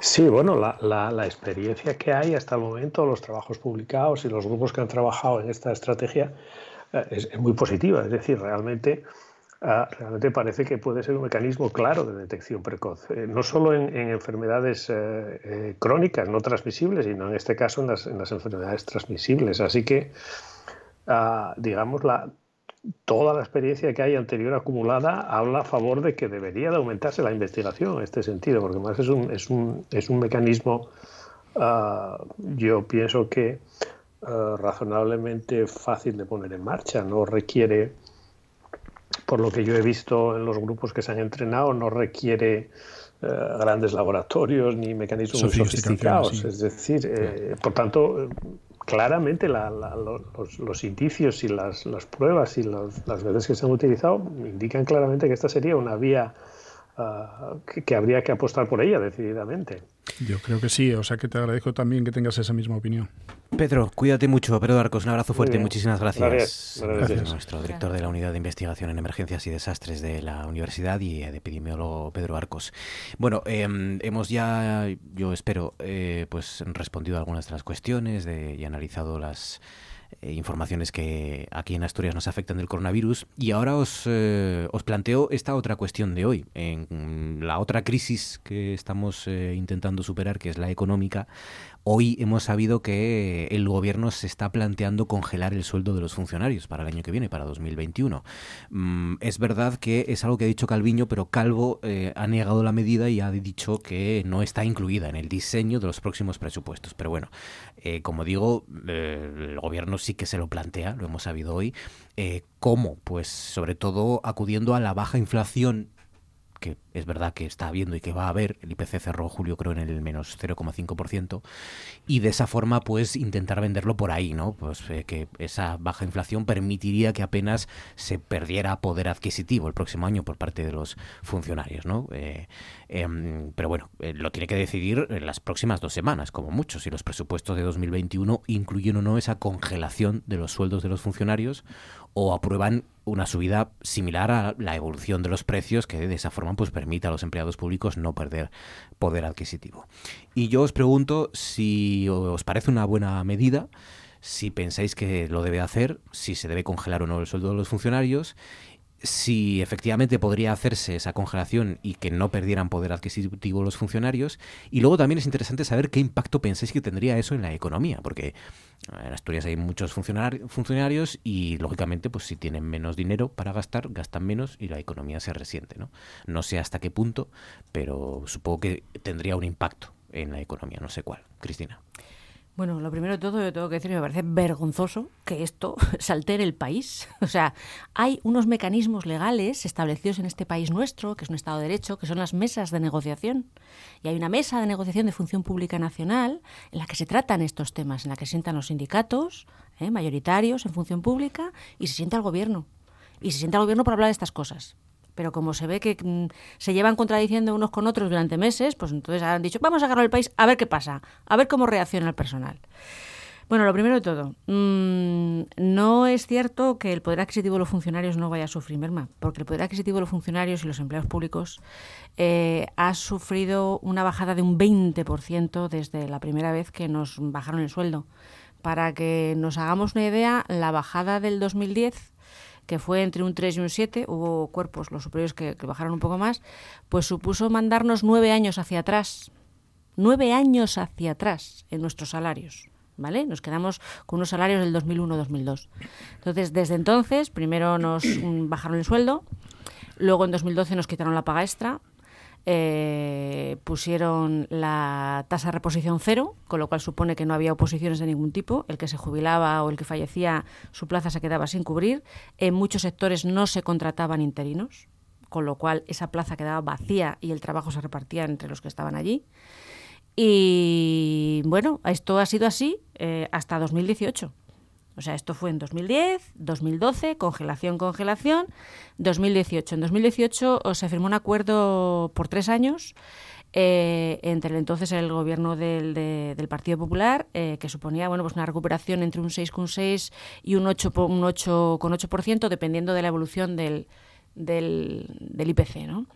De, perdón, del Producto Interior Bruto, en función de cuando, cuánto crecía o no, había una parte que era fija, otra parte que era variable y luego había fondos adicionales para destinarlos a otros menesteres, ¿no? Pues para... Eh, que por cierto Asturias eh, ha decidido no negociar tampoco las mesas de negociación. Entonces, eh, bueno, hemos perdido 20 puntos en los últimos años.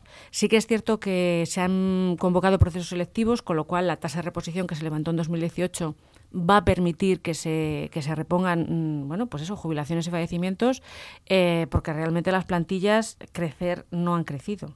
Es más, en el Principado eh, se han visto mermadas y en muchos otros eh, organismos públicos también. O sea, las, el diseño de las RPTs, de las relaciones de puesto de trabajo, ha ido encogiendo. Entonces, ahora, bueno, permitirá la incorporación de nuevos trabajadores públicos. todavía nos queda por finalizar el proceso de oferta amplio público del año 2019 en muchas administraciones. ¿vale? Eh, o sea que no es cierto que no perdamos dinero. Llevamos perdido un 20% desde, desde, la primera, desde el primer recorte. ¿Vale? Y luego, mm, bueno, pues hay que ver también que efectivamente eh, es una partida importante porque son 32.000 millones de euros lo que supone el pago de eh, salarios desde Administración General del Estado y pensiones de clases pasivas que también las paga el Ministerio de Hacienda. Eh, entonces, em, mm, ya vimos lo que ocurrió en su momento. O sea, en su momento, el hecho del recorte salarial y luego el, recorte de la paga extra, que aunque luego se devolvió en varios tramos eh, años después, pues supuso un parón económico tremendo. Además, coincidió con la Navidad. Les leo las reacciones contradictorias eh, por parte del, del, gobierno y del PSOE en este caso, porque por un lado tenemos a Calviño que en una entrevista no ha desmentido la posibilidad de que tampoco lo ha afirmado, no lo ha confirmado, pero no ha desmentido que exista esta posibilidad de que se termine llevando a cabo esa congelación del sueldo de los funcionarios. Y luego, como dije antes, ha salido la vicepresidenta primera del gobierno, Carmen Calvo, para negar. Ha dicho que en una entrevista Antena 3, creo, ha dicho no, no está eso en la mesa. En la mesa está ya una fase interna de avance de una propuesta de presupuestos generales del Estado para la que estamos pidiendo a todo el arco parlamentario que ayude con cada cual con lo que puede. Pero dicho, no, no está Ya, pero es que para, para decir y para decidir lo que va a hacer, tiene que sentarse a negociar, tiene que sentarse en el instrumento legal que es la mesa de negociación y tiene que llevar su propuesta a los representantes de los trabajadores, porque también tenemos derecho a la negociación colectiva. ¿Eh? aunque nos congelen y nos recorten, también tenemos derecho a la negociación colectiva. Hoy en, día, hoy en día que digan una cosa hoy y mañana digan otra distinta. Claro, pues pero es que llevan así todo el año. Llevan así todo el año con eso, llevan así con las clases pasivas, llevan así con el sistema mutualista, llevan así todo el año. Hoy blanco, mañana negro, pasado gris oscuro. Mm, eso no puede ser, hombre, hay que tener un criterio. Pero hay alguien en España que mm, ante informaciones en este caso un convenio de, de, Bruselas con España de 142.000 millones de euros, no lo recordarlo si son 141, si 142.000 millones de euros, que unas grandes partidas son a fondo perdido. ¿Hay alguien en España que crea que eso no es un, en este caso, un rescate? ¿Hay alguien que puede creer que eso no es un rescate? ¿Hay alguien que puede creer que esos 140.000 millones de euros van a, a regalarlos eh, sin que realmente nosotros no tengamos que hacer un esfuerzo? Que no nos van a exigir un esfuerzo, que van a dar otros 40.000 millones de euros cuando los necesitemos, no. Vamos a ver, yo tengo totalmente claro, y lo tenía ya desde hace bastante tiempo, que España iba a necesitar un rescate. Un rescate económico porque la situación en la que estaba España antes del, incluso antes del COVID, ¿eh? estamos hablando de que en las pensiones ya no había dinero para las pensiones. Es cierto.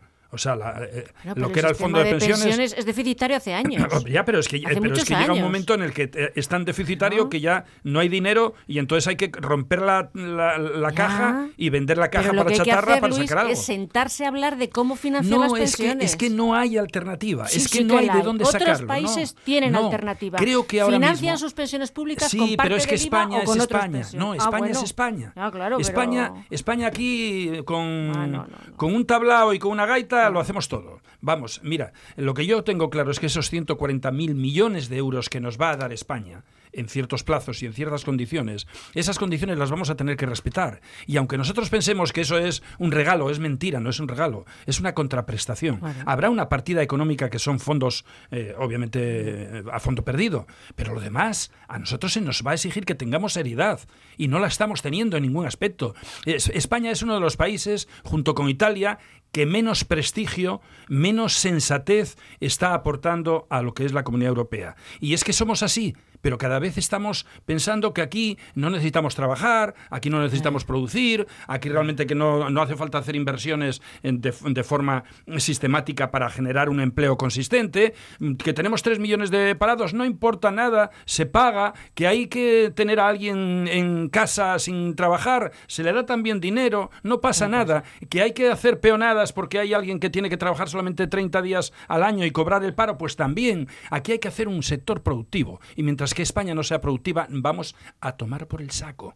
No lo voy a decir de otra manera. Lo que sí está claro es que los funcionarios van a ver una pérdida de sus eh, Que los pensionistas es posible que se les toque las pensiones mucho más allá de lo que pensamos. Qué vergüenza. Ah, claro, pero es que Pero es que el dinero no se fabrica. El dinero no se hace en una máquina. El dinero hay que producirlo. El, dinero lo genera la actividad económica. Tenemos lo genera la actividad económica. España ahora mismo tiene un 35 de parásitos un 35%, no de parados, ¿eh? Ojo, estoy hablando que tenemos un 35% de personas que podrían ser productivas y son parásitos. Y este país no puede ir así de ninguna manera. Aquí nosotros pues vamos a, la bancarrota absoluta, pero es que tenemos que darnos cuenta. Yo como empresario, y yo como trabajador, y yo como asalariado, yo como lo que sea, voy a tener que pagar unas consecuencias de 140.000 millones de euros. Es que ahora la crisis en la que estamos es una crisis tan sumamente galopante que nosotros teníamos eh, cada asturiano cuando nacía, cuando nacía el año pasado, nacía con una deuda eh, en el pañal, eh, traía ahí un, pañal que ponía 27.000 euros. El año pasado, un pañal que costaba 27.000 euros y que había que pagarlo. Pero es que este año Posiblemente ya tenemos mil y pico euros más cada uno de los asturianos. Y digo de los asturianos, el PIB aquí, sí, nosotros pensamos que estupendo, que, está subiendo, que está bajando, que no sé qué, que no sé qué. Es mentira. Si nosotros vivimos en un escaparate. España ahora mismo no produce absolutamente nada. alguna cosa Nada, nada. Solamente turismo, no tiene otra cosa. Es mentira porque las empresas están en el aire, una inmensa mayoría de ellas, porque nosotros no somos competitivos. Nosotros estamos viendo que cualquier otro país, no Europa, ¿eh? porque en Europa obviamente el coste económico de producción es muy alto, pero América Latina o Asia realmente que cualquier tipo de empresa que en un momento quiera producir a un coste con unos dividendos adecuados no va a producir en España. Y vemos a Nissan y vemos a las otras y a las otras y a las de la moto. Y todas ellas van a buscar la alternativa de poder sacar dividendos. Y aquí no se pueden sacar dividendos porque aquí la rentabilidad de una actividad profesional es mínima salvo excepciones. Y por lo tanto, esto o cambiamos, nos sentamos, eh, comenzamos a pensar que hay que trabajar y si no, aquí del cuento vamos a vivir hasta que se acaben las páginas. Cuando se acaben las páginas, entonces ya tenemos otro cuento. Ya, pero es que lo repito y lo reitero. El dinero público con el que mantenemos nuestro estado de bienestar, nuestra sanidad pública, nuestra enseñanza, nuestra administración, nuestros bomberos, nuestra policía, todo eso, todo eso sale de la actividad económica privada, sale de un sistema de impuestos más o menos acertado, pero un sistema impositivo. Que está cayendo en picado. Claro, está cayendo. Claro, está bueno, cayendo pero es que ya nos pasó en 2008. En 2008, si tú ves la curva de recaudación de la agencia estatal tributaria, ves cómo empieza a caer en 2007 y cae libremente. Pero ¿cómo no va a Entonces, caer? vamos, pues, ¿Cómo eh, no va a caer ya, si ya, aquí claro. queremos tener una calidad de vida estupenda sin dar golpe? Claro. Todos. Funcionarios, No, no, empresarios, perdona, ¿eh? No, trabajados y, Eso, y todos. eso, Luis, no, es cierto y no es verdad. Vamos a ver, está, cla- Porque está claro los que aquí o nos compañeros ponemos que han las pilas. estado al pie del cañón Sí, sí, en veces, esta sí, claro, historia, no, en esta historia, Por supuesto. perdona, tenemos el Por mayor supuesto. número de fallecidos y contagiados entre el personal sanitario de todos los países del mundo. Bueno, pues por eso te estás dando Eh. cuenta de que es- somos un país improcedente. Voy a decir improcedente, no voy a decir nada más. no, yo Es- creo que ¿sabes somos, por qué? somos un gran país ¿Sabes con por muy qué? mal gobierno. Mira, tenemos lo que merecemos. Hemos tenido muy mala No, suerte. Tenemos lo que merecemos, claro, efectivamente. Pero es que un gobierno lo pone el pueblo. Sí, sí, no, no, viene, no viene puesto por, por Bruselas, no, no, aquí lo pone el pueblo. Y tenemos lo que merecemos. Ahora mismo, realmente, la crisis en la que estamos metidos, no la sabemos. Si la supiéramos, se nos erizarían Espera los enero. pelos. Espera Se enero nos- cuando se claro, acaben los ERE, claro. los ERTES. Tú imagínate ahora cuando se acabe el buen tiempo y se acaben los que quedan por aquí, por Asturias, a ver qué pasa con los restaurantes, qué pasa con Con los bares, qué pasa sí. con las tiendas, qué pasa con los pequeños negocios que están en los pueblos. A la puñetera ruina. ¿Sabes por qué? Porque nos vamos a meter en casa y porque además, obviamente, pues no hay otra disposición. La economía aquí no la podemos, es que aquí no podemos hacer, no podemos hacer pan sin la masa y la masa es el dinero. Y de verdad, ¿eh? estamos en una situación en la que realmente no somos conscientes, en absoluto.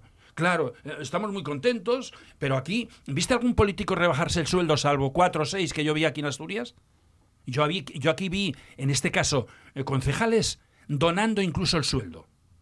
¿Tuviste algún político de aquí del Principado de Asturias donar algo de su salario? ¿Tuviste algún político a nivel nacional?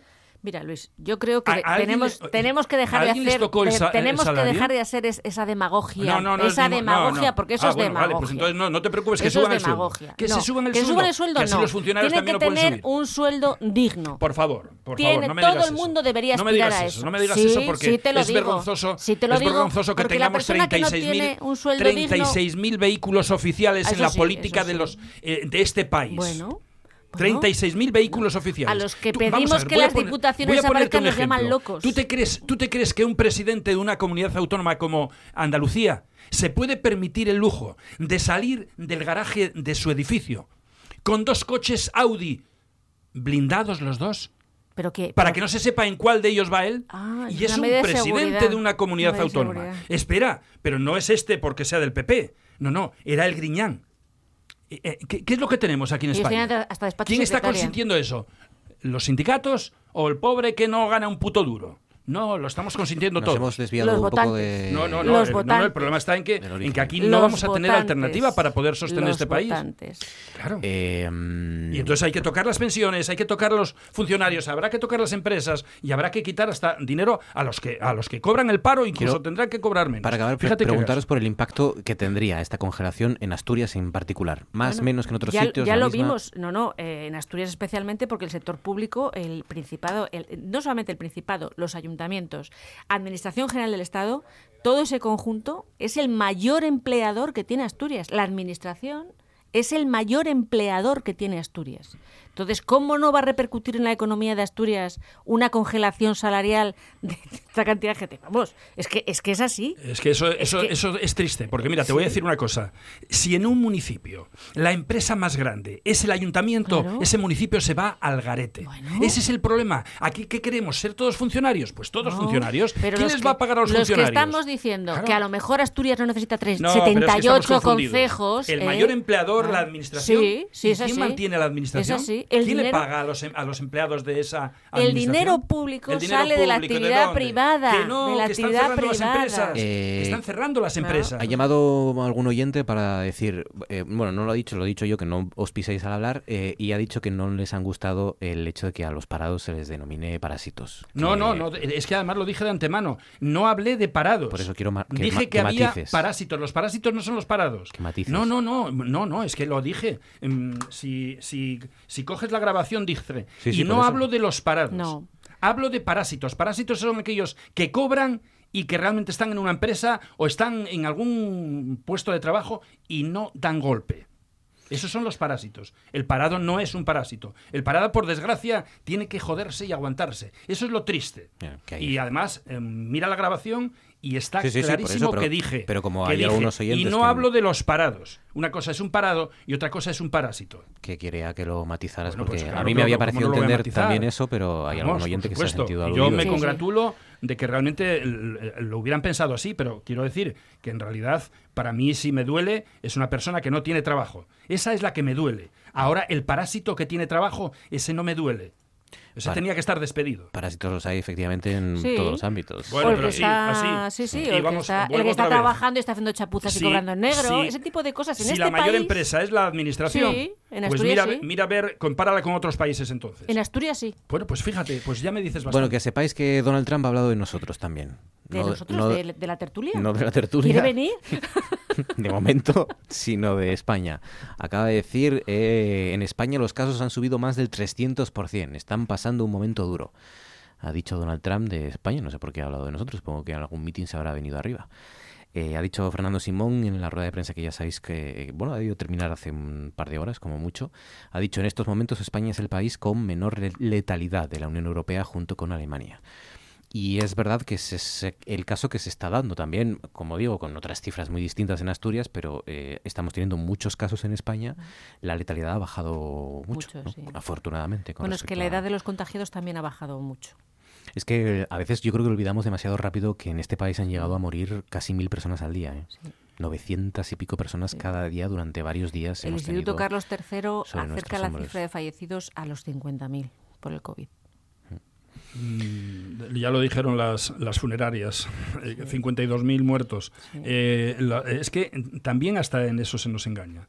O sea, porque es que es triste que alguien se muera e incluso no esté ni contado como muerto. Es que dices, bueno, es- ¿de qué murió? Pues murió de un susto, pero claro, no murió de No, hay muchos porque- fallecimientos que el parte Claro. médico pone sospechoso COVID, Sí. pero al no tener una prueba hecha, pues no contabiliza como Claro. COVID. De todas formas, también nos interesa tenerlo así. También es un, resulta un poco absurdo, y a, a raíz de lo que acaba de decir de Donald Trump, ¿eh? Eh, tampoco, a ver, resulta un poco absurdo esto de andar comparando. eh, es verdad que sirve un poco para hacer la idea de, bueno, a lo mejor de sí, de, de la labor que está realizando un gobierno u otro, pero resulta un poco absurdo esta comparación, esta especie de carrera, ¿no? Entre un países o entre... Sí, porque además yo a mí me da mucha lástima o me da mucha rabia cuando hablan de, por ejemplo, de América Latina, ¿no? Eh, de, de- de, bueno, pues eh, eh, países que no tienen un sistema sanitario, por así denominarlo, público como Dios manda y que están padeciendo eh, esto de una manera tremenda, ¿eh?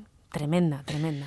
Hasta aquí nuestro consejo de actualidad, Luis Laria, Cristina Esteban. Muchas gracias. Que disfrutéis del resto de la noche. Todavía os da tiempo a, a ir a una de esas terrazas que estaban llenas, si queréis. Y si no, pues a disfrutar de la noche, que todavía hace, hace, bueno, hace calorín. Esto se va a acabar pronto, ¿eh? Porque Sí. luego empiezan las noches. Este fin de semana va a ser bueno. Las, Gracias mañanas, a las, mañanas ya son frescas. Las noches van a empezar a ser frescas dentro de poco. Gracias, chicos. Feliz semana. Gracias, buenas noches.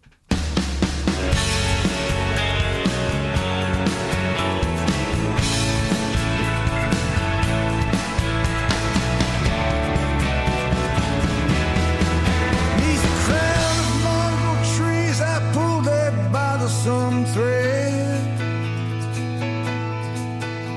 Got down on my knees, grabbed my pen, and bowed my head. Tried to summon all that my heart finds true and send it in my letter to you.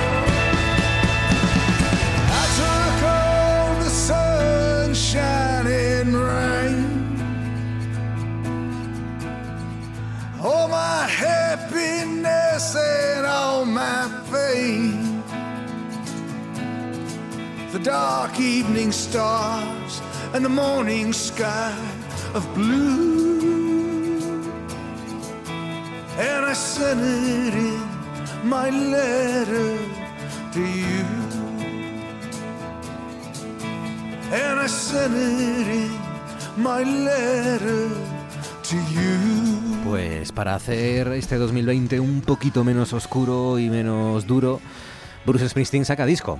Va a sacar disco, se va a publicar el día 23 de octubre, pero como están escuchando ya tenemos el primer adelanto, la canción que de hecho da título a ese nuevo disco de Bruce Springsteen con la E Street Band. El disco y la canción, este adelanto que acaban de escuchar se llama Letter to You, una carta para ti.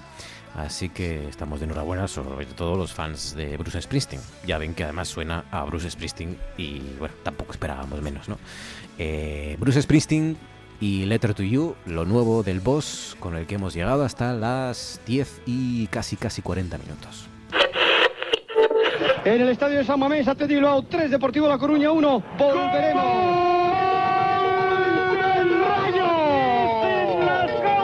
Pero vamos a ver que llevamos 500 años haciendo una cosa que se llama radio. Don Alberto Negro y don Gaspar Rossetti. Vamos a hablar dos a la vez. Después de 500 años y mil vacunas, tendremos que decirlo de uno en uno. Gol en Vallecas y gol en las Gaunas. ¿O no? Esto es Noche tras Noche.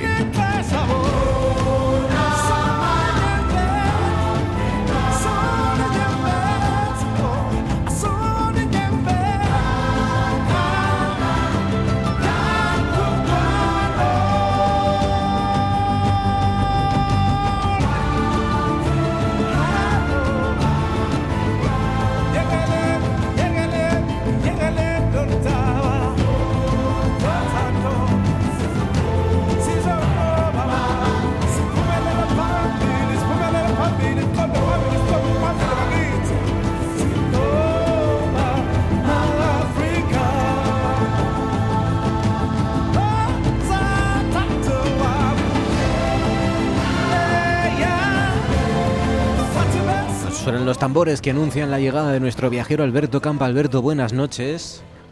Hola, buenas noches, Marcos, ¿qué tal? Muy bien, encantado aquí de poder hacer, aunque sea radiofónicamente, esta- este verano estamos haciendo muchas de las cosas que, que estamos deseando recuperar en condiciones, ¿no? Los viernes hablamos de los grandes conciertos, por cierto, mañana Sting, vamos a hablar del concierto de Sting en Las Mestas, en Gijón, con Daniel Gutiérrez Granda, y los jueves contigo, pues viajar, viajar que es algo que no voy a decir que hemos abandonado, pero de momento lo hemos aplazado, ¿no? Durante este, Bueno, este año, mucho. sí, pero co- como siempre decimos, pues estamos radio viajando. ¿eh? Exacto, exacto. Con el mejor, con el que asturiano que más sabe de todo esto, como es Alberto Campa, y hoy además Bulgaria, que está Sí, hoy nos volvemos a, a Europa, a conocer otro país de, de esa Europa que, que tiene tantos. ¿eh? En Europa hay casi, bueno, hay sobre unos 50 países. Hay algunos que son euroasiáticos, ¿eh? que los tenemos ahí un poco en el límite, pero tenemos muchos países. Entonces, bueno, se nos había quedado ahí eh, esa Bulgaria, ¿no? que podemos un poquitín comentar sobre ella. ¿Cuándo fuiste a Bulgaria?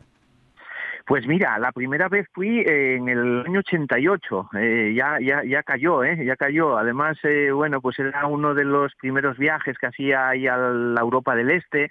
Había palabras que todavía sonaban en aquella época como Pacto de Varsovia, Comecon, claro. o por ejemplo volar, volar en los aviones Tupolev. Me acuerdo que, bueno, pasé bastante miedo, ¿eh? mira que normalmente no paso miedo volando, pero aquella vez sí que tuvimos que aterrizar varias veces en Sofía y en un Tupolev de aquellos 154, bueno, la verdad es que era toda una odisea. De aquella no se ponían ni cinturones, se fumaba, se bebía, caían las cosas de arriba, imagínate cómo eran los aviones. Es verdad, aquellos aviones de, que vemos hoy en las películas, ¿no? Y en los que Sí. parece debía temblar todo hasta, hasta el cerebelo, te debía temblar Uf, también. La gente se levantaba aunque estuviese aterrizando, la puerta del servicio se abría. bueno, la verdad es que era era es, eh, comedia recordarlo un poco, ¿no? Y, Aquellos años. y sí. luego volviste, Alberto, a Bulgaria y sobre todo notaste la, la diferencia entre esa Bulgaria que conociste de, de la era postsoviética a, la, a la, mm, esa otra nueva Bulgaria.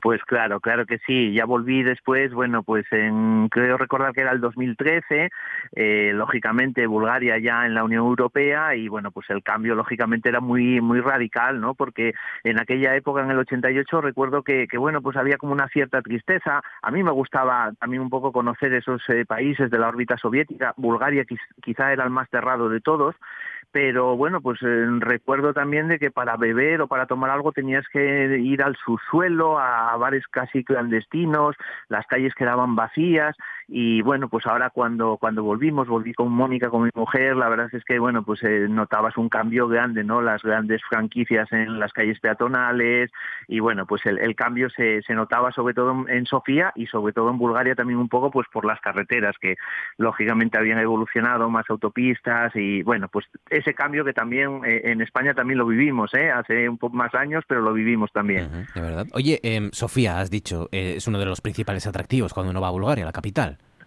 Por supuesto, sí. Quizá hay dos cosas imprescindibles, fueron las que las que hice en ese primer viaje. Eh, una es Sofía, la capital, y otra hablaremos después el monasterio de Rila, que quizá es el, el bueno el primer eh, sitio más visitado de, de todo Bulgaria. Pero Sofía, la verdad es que es una ciudad muy agradable. No es que sea ni Bulgaria ni Sofía una de esas grandes capitales o de esos países que, que bueno pues que quizá a lo mejor hay que visitar los primeros, como como pueda ser pues por los más conocidos ya de París en Francia o Roma, lógicamente, ¿no? Pero bueno, es muy agradable y bueno, pues tiene un punto neurálgico que es la, la catedral Alexander Nevsky, que bueno, pues una catedral ortodoxa muy grande, una de las mayores del mundo ortodoxo y la verdad es que es una maravilla sobre todo entrar dentro porque bueno, queda uno anonadado. La verdad que las iglesias ortodoxas tienen muchísimo más colorido y son bastante más alegres que, que las cristianas, eh, que las eh, católicas. Oye, em, es verdad que es una de las, siempre lo decimos, pero es verdad que Bulgaria es una gran olvidada, ¿no? Porque eh, hay turismo, eh, eh, es verdad que la gente que conozco que, lo, que ha ido eh, dice que no hay mucho turismo, o sea, que no es un destino que está masificado todavía. No. Y que tiene muchos, muchas ofertas. Y me han hablado también de la oferta gastronómica también. Por supuesto, sí. eh, aparte un poco, pues de, de- de ver un poco, pues esas calles hoy más alegres, las catedrales, iglesias, museos. Bueno, pues también tiene un poco otros sitios históricos como su Plaza de Independencia, donde está el, el Palacio del Partido Comunista, muchos mercados, también sinagogas y eh, bueno, pues eh, aparte de, de lo que es la gastronomía, que ahora hablaremos un poquito, yo recuerdo con mucho agrado también haber ido al Teatro Nacional allí a ver un ballet, eh, que de aquella, bueno, pues lo que era el ballet aquí en España no, no se podía eh, ver mucho, no había muchos espectáculos dentro de nuestros teatros y vi el Lago de los Cisnes y me acuerdo que, bueno, yo tenía como 20 años, pero me impactó muchísimo y es un recuerdo que tengo ahí muy, muy vivo, ¿no? Venga, em, la comida, vamos allá. Gastronomía. ¿Qué comemos en Bulgaria? ¿Qué se come en Bulgaria? Bueno, pues eh, mira, en Bulgaria, eh, un poco dentro de esa órbita eh, de Grecia, sobre todo, un poco de esa, de esa parte, bueno, pues más ortodoxa, pues hay un plato típico que también es eh, un plato que se, que se tiene mucho también en Grecia, que es la musaca.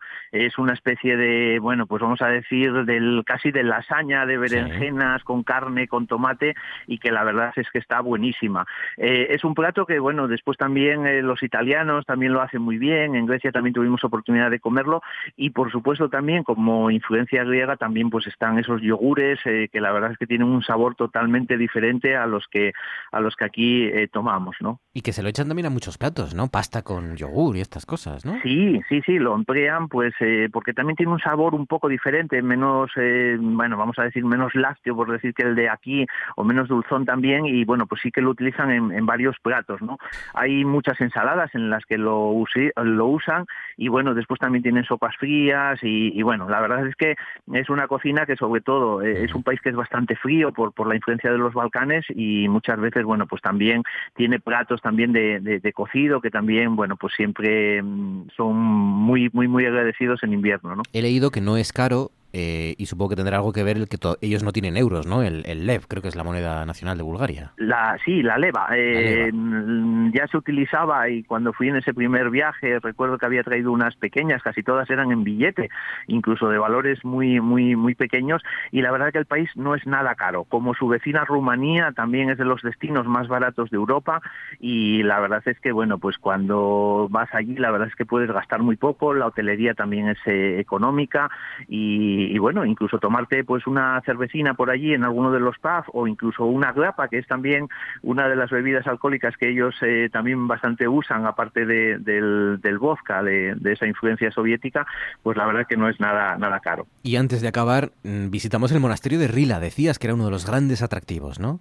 Bueno, pues sí, yo creo que aparte de, de los Balcanes y su parque nacional, eh, el monasterio de Rila, que es patrimonio de la humanidad, es uno de los sitios más bonitos, está bastante cerquita de Sofía. Si alguien va solamente a Sofía y quiere acercarse, pues eh, deben ser como unos 100 kilómetros aproximadamente, una hora y media de viaje.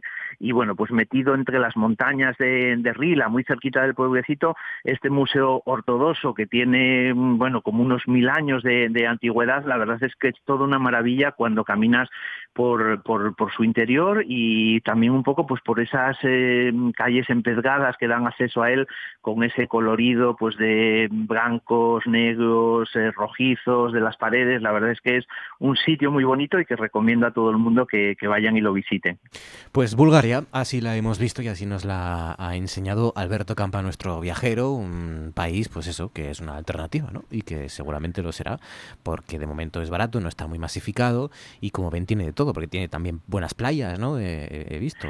Sí, no hablamos de la costa del, costa. del, Mar Negro, pero por supuesto ciudades como, como Varna o también como Burgas, la verdad es que son grandes centros vacacionales y bueno, pues eh, mucha gente se va allí en verano, muchos búlgaros, pero también como pasa con Constanza en la costa de Rumanía, pues la verdad es que es uno de los sitios que también se puede ir pues para unas vacaciones de, de playa.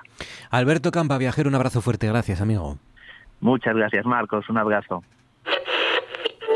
Si los perros son calificados caninos, ¿cómo son calificados los gatos? Gatunos.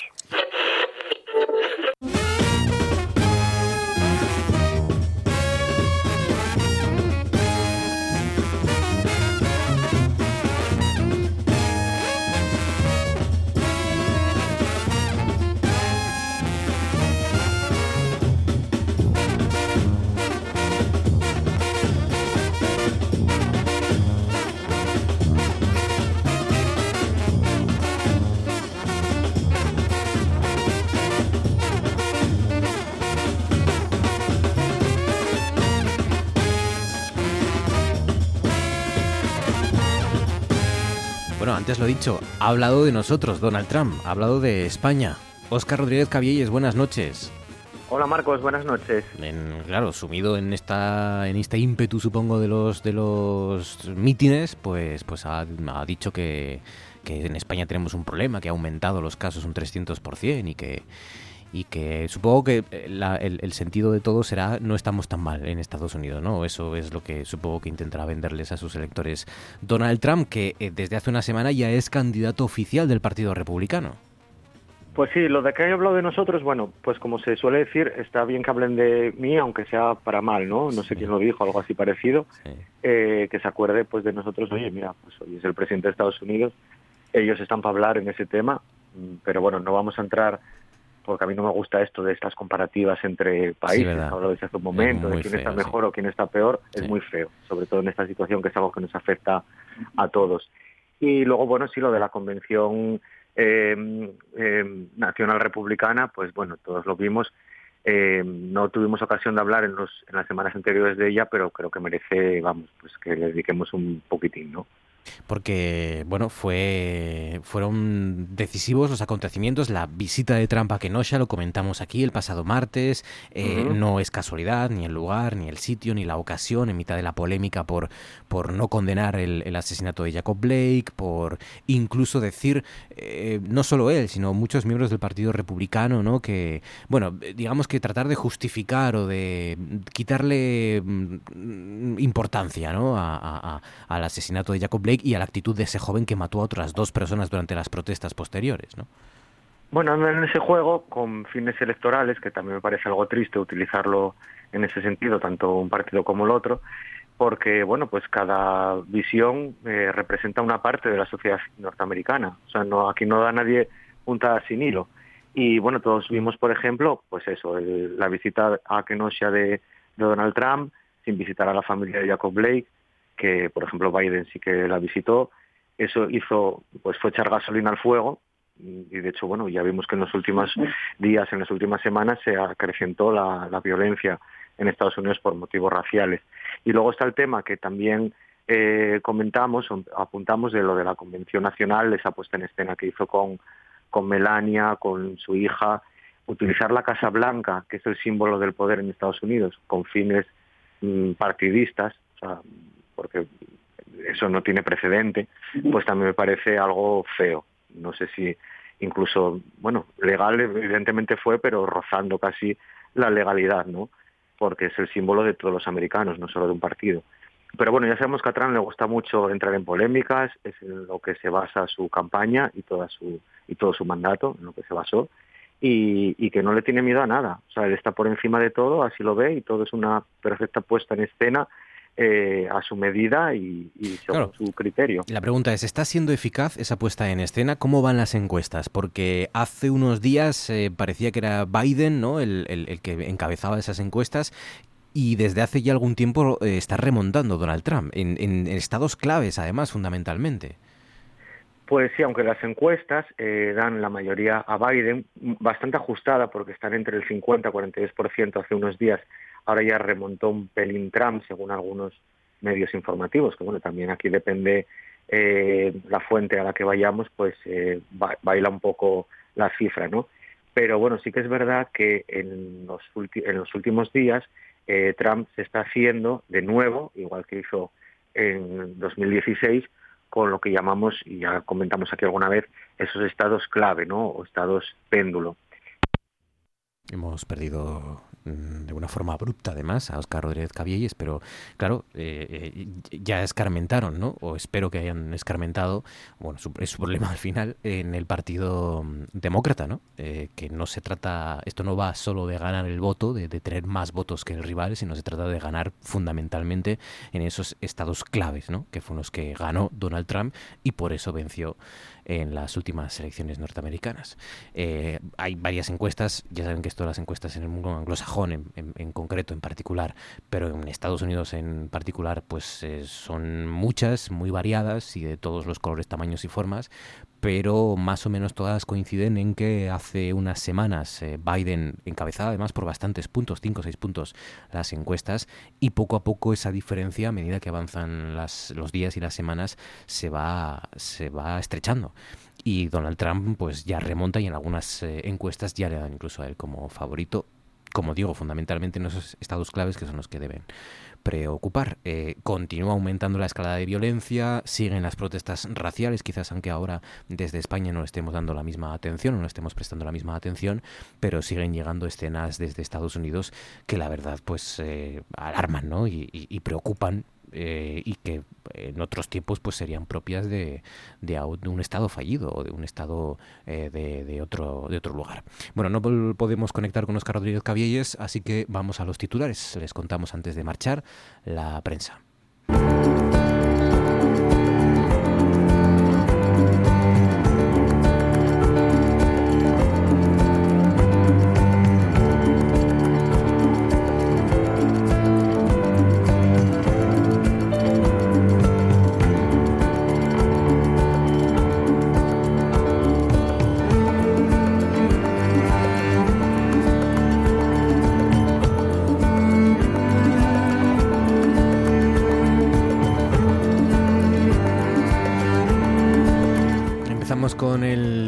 El Comercio en su edición digital que dice Asturias ha registrado dos nuevos brotes, eh, crisis sanitaria del coronavirus. Añade también el diario El Comercio, Simón afirma que la pandemia se estabiliza, aunque España marca récord con 10.764 nuevos casos. Dice también El Comercio dan positivo en coronavirus 22 militares del Abrilat en Asturias, Valladolid y Pontevedra. El- la Nueva España, en su edición digital, dice ahora mismo y lleva el siguiente título: La vuelta a la universidad con la distancia a la que estamos en el aula es imposible contagiarnos. Testimonios de algunos de los alumnos que han arrancado ya eh, su curso universitario. Dice la Nueva España: Duro Felguera consigue dos nuevos proyectos en Canadá por 71,82 millones de euros. Añade también el gobierno desmiente que el 25 de mayo vaya a ser fiesta. Plantea una conmemoración histórica. Dice también por último la Nueva España: Positivo en COVID-22 militares, varios de la base de Siero. Y por último, la voz de Asturias, que dice eh, ahora mismo, la Asturias un caso fuera de lo común en el mapa de la pandemia en España. El Principado registra la cifra más baja de contagios del país en las dos últimas semanas. Dice que es casi cuatro veces menor que la media española. También dice la voz de Asturias, 24 nuevos positivos. El seguimiento de contactos se extiende a más de 300 personas. Una persona ha precisado un ingreso hospitalario y ya son nueve los pacientes en cuidados intensivos. Eh, y por último se pregunta la voz, o se preguntan los compañeros de la voz, ¿por qué Asturias parte con ventaja en la segunda ola? Los expertos dan las claves como el blindaje en las residencias, la capacidad de hacer PCRs y el sistema de rastreo, entre otras, pues muchas estrategias que les hemos comentado antes junto a Pedro Arcos. Ahora sí, con las portadas, marchamos.